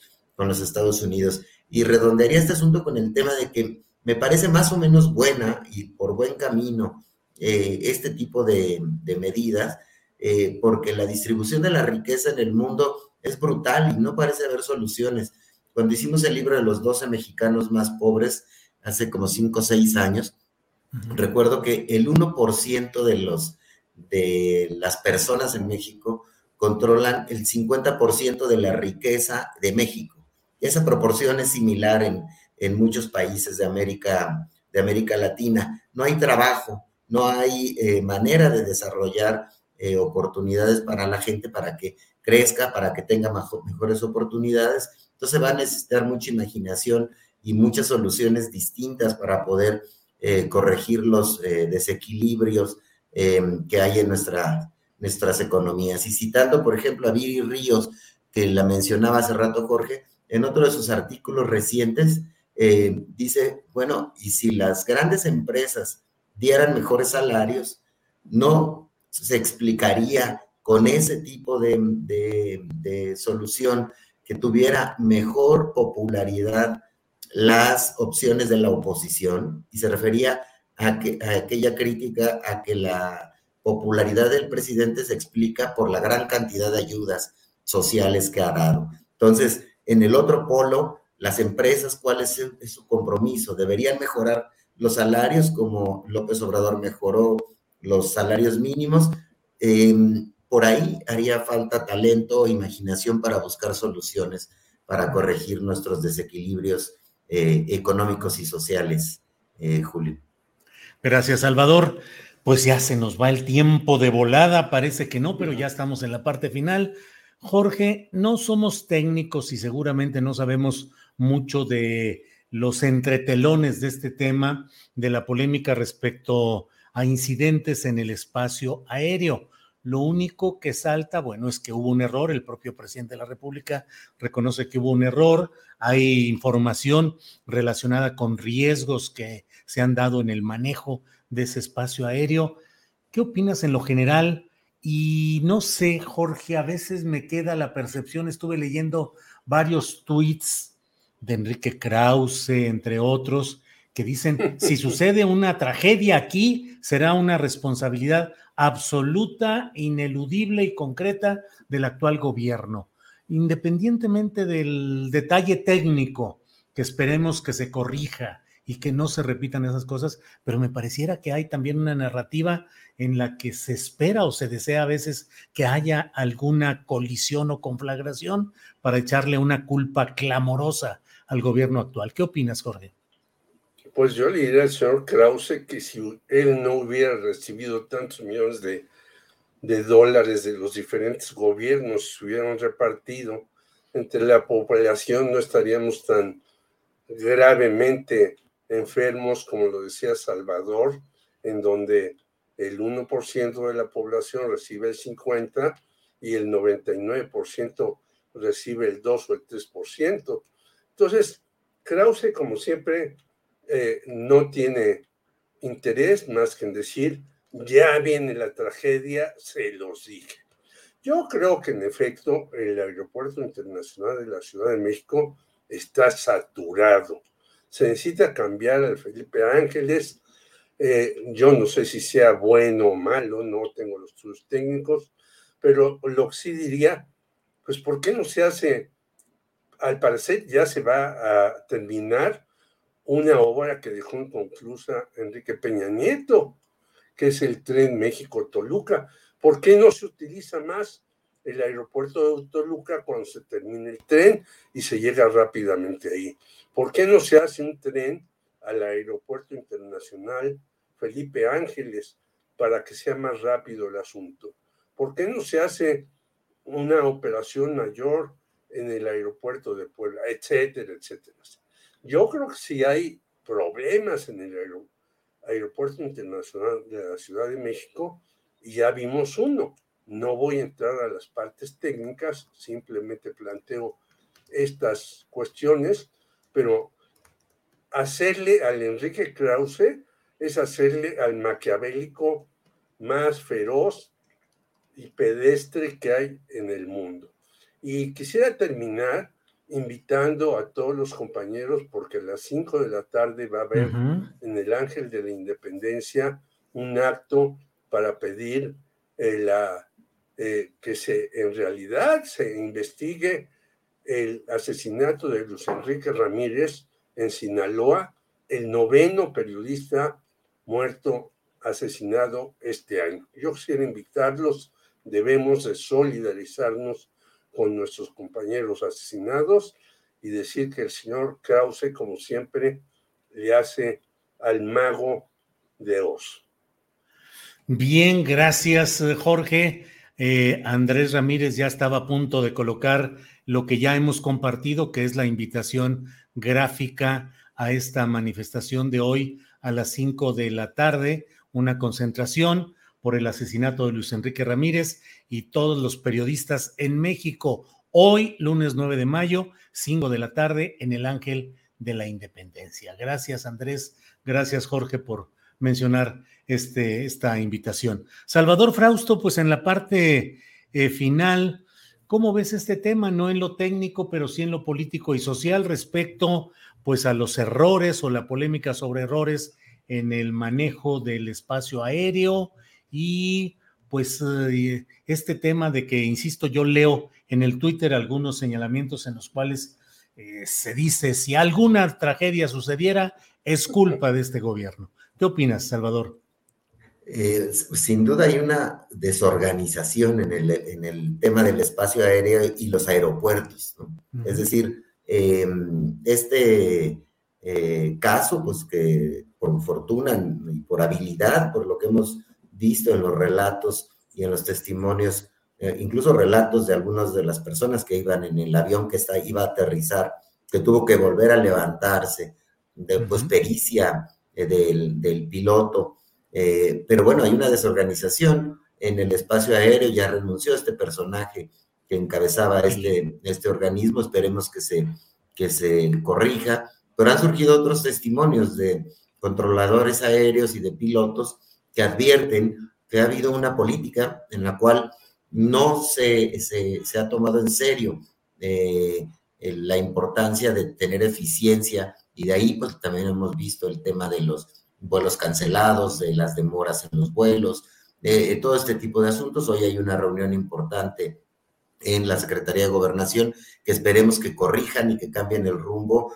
y lo, em, y, lo atiendan, porque una verdaderamente una tragedia de esta naturaleza, pues sí tendría, pues uno, eh, sería súper lamentable, muy eh, grave, y sería carne de cañón política para personajes como Enrique Krause y otros eh, eh, opinadores que están a la, espera, a la casa de algún tipo de, error, eh, algún tipo de circunstancia para poder em, echar culpas eh, políticas frente a una circunstancia que es muy técnica por lo pronto. Es decir, parece que había un desastre en el modo en el que se organizaban los controladores aéreos y su relación con los, con los pilotos. Entonces eso tendrá que corregirse para que no haya eh, carne de cañón para personajes que lucren políticamente sin eh, reparos frente a este tipo de, circunstancias, eh, Julio y Jorge. Bueno, pues muchas gracias a los dos por esta oportunidad de platicar en este lunes 9 de mayo. La verdad es que hay un montonal de temas que podríamos haber tocado, está lleno, lleno de asuntos relevantes, pero bueno, pues por esta ocasión Gracias, Jorge Meléndez, y buenas tardes. Abrazos a todos. Gracias, Julio. Gracias, hasta luego. Salvador Frausto, muchas gracias. Buenas tardes. Gracias, Julio. Un saludo, Jorge. Y muchas gracias a la audiencia por, por escucharnos. Hasta pronto. Gracias, hasta luego. Bueno, pues son las 3 de la tarde con un minuto aquí en Astillero Informa y hemos cubierto ya el itinerario eh, programado para lo que teníamos considerado de entrevistas y de eh, esta mesa de periodismo y en fin, todo lo que hemos desahogado, pero nos falta eh, el tema de la información, lo más actual que hay respecto al tema de esta disputa, de esta discusión y las, la búsqueda de reordenar el espacio aéreo mexicano. Así es que está de regreso Adriana Buentello. Adriana, ¿cómo vamos? Pues Julio, este tema que por supuesto ya mencionan eh, Salvador, eh, Jorge y tú, que va, a ser utilizado y ha estado siendo utilizado también de forma política, pero que tiene implicaciones muy importantes, que puede ser un tema que eh, si tenga ciertos impactos con alguna agravante por la condición de seguridad que requiere, por supuesto, la operación del espacio aéreo. Así que vamos a actualizar justamente, Julio, el tema de la conferencia que acaban de dar, porque aquí no estamos, en esta parte no les voy a, dar una opinión, sino es información respecto a la conferencia que acaban de dar eh, por parte del de, eh, sindicato de los controladores aéreos, Julio. El director, el secretario general, perdón, el secretario general del organismo, José Alfredo Covarrubias, eh, puso, eh, pusieron en redes sociales desde el pasado 5 de mayo una carta dirigida eh, precisamente al titular de la Secretaría de Infraestructura, Comunicaciones y Transportes, Jorge Arganis.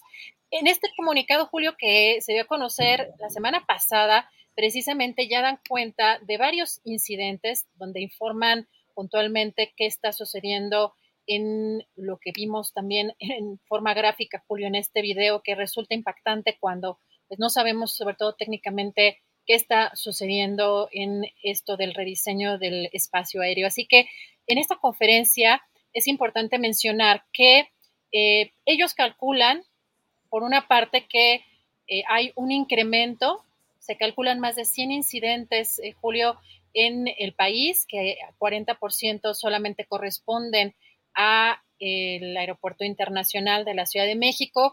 Ellos hacen mención incluso de dos el noviembre pasado, eh, que son, ellos mencionan, bastante delicados porque se trata también de acercamiento.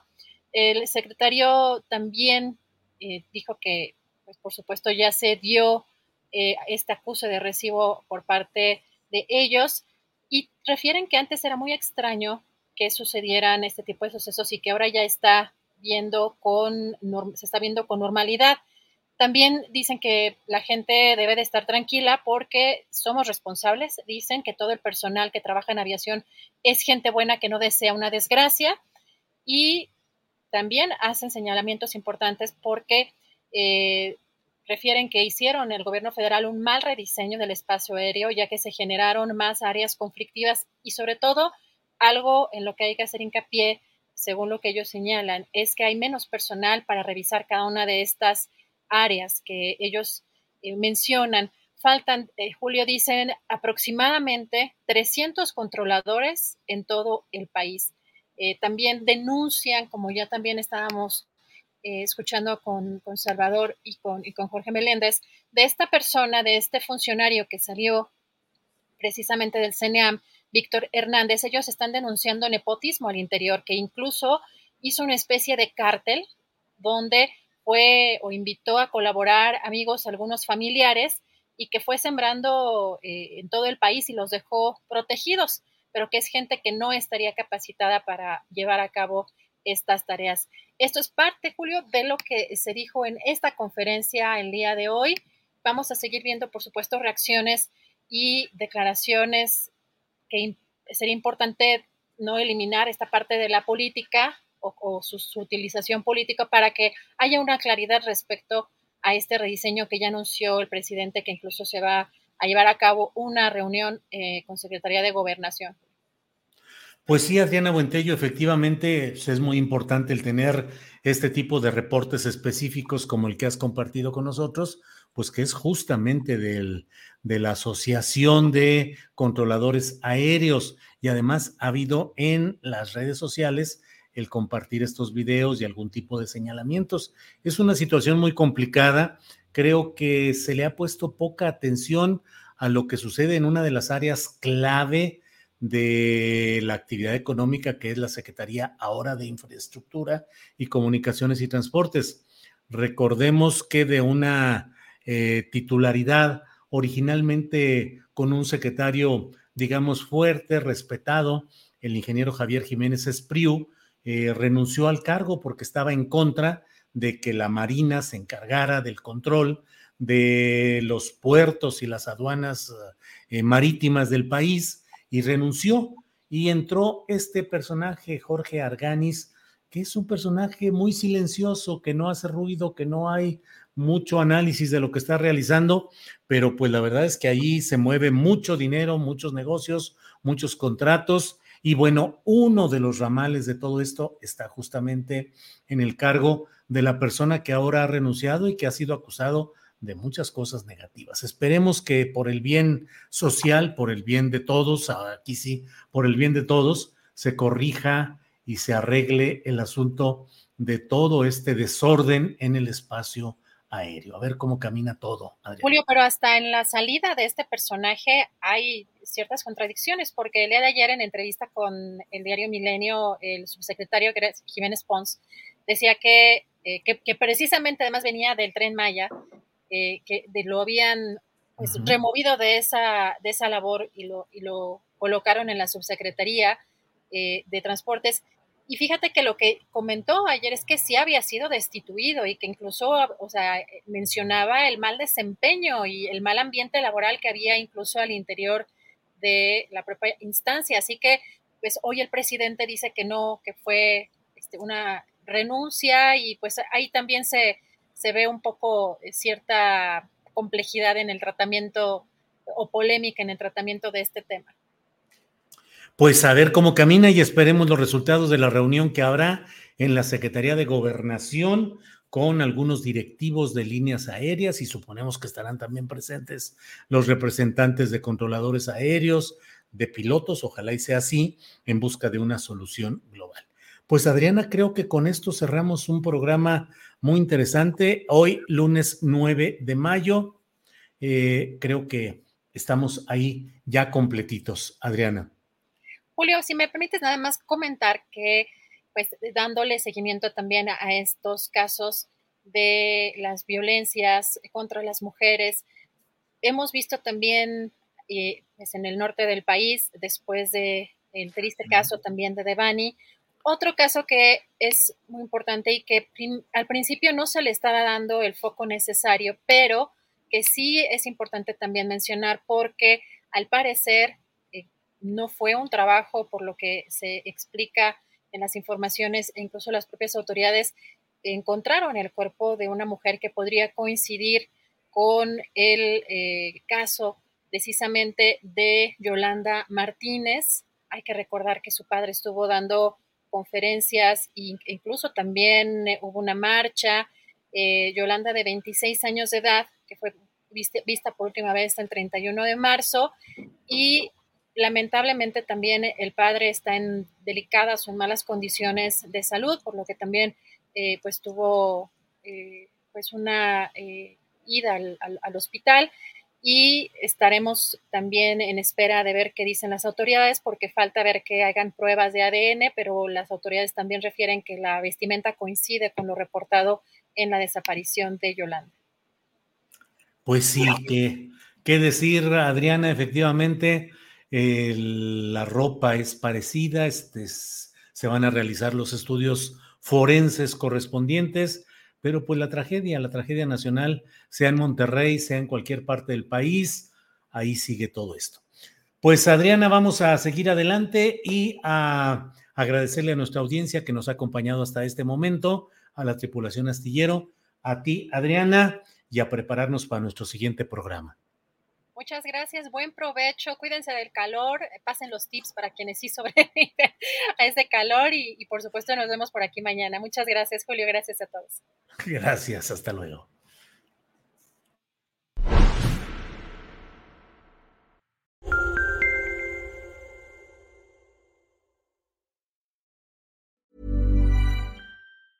¿Te preocupas por tu familia? Entonces, ¿por qué darles solo huevos ordinarios cuando pueden disfrutar de lo mejor? Eggland's Best, los únicos huevos con ese delicioso sabor fresco de granja, además de la mejor nutrición, como 6 veces más vitamina D, 10 veces más vitamina E y 25% menos de grasa saturada que los huevos regulares, además de muchos otros nutrientes importantes. Así que, dales los mejores huevos. Eggland's Best, mejor sabor, mejor nutrición, mejores huevos.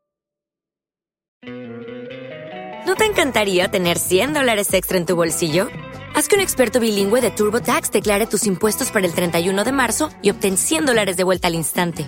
Porque no importa cuáles hayan sido tus logros del año pasado, TurboTax hace que cuenten. Obtén 100 dólares de vuelta y tus impuestos con 100% de precisión, solo con Intuit TurboTax.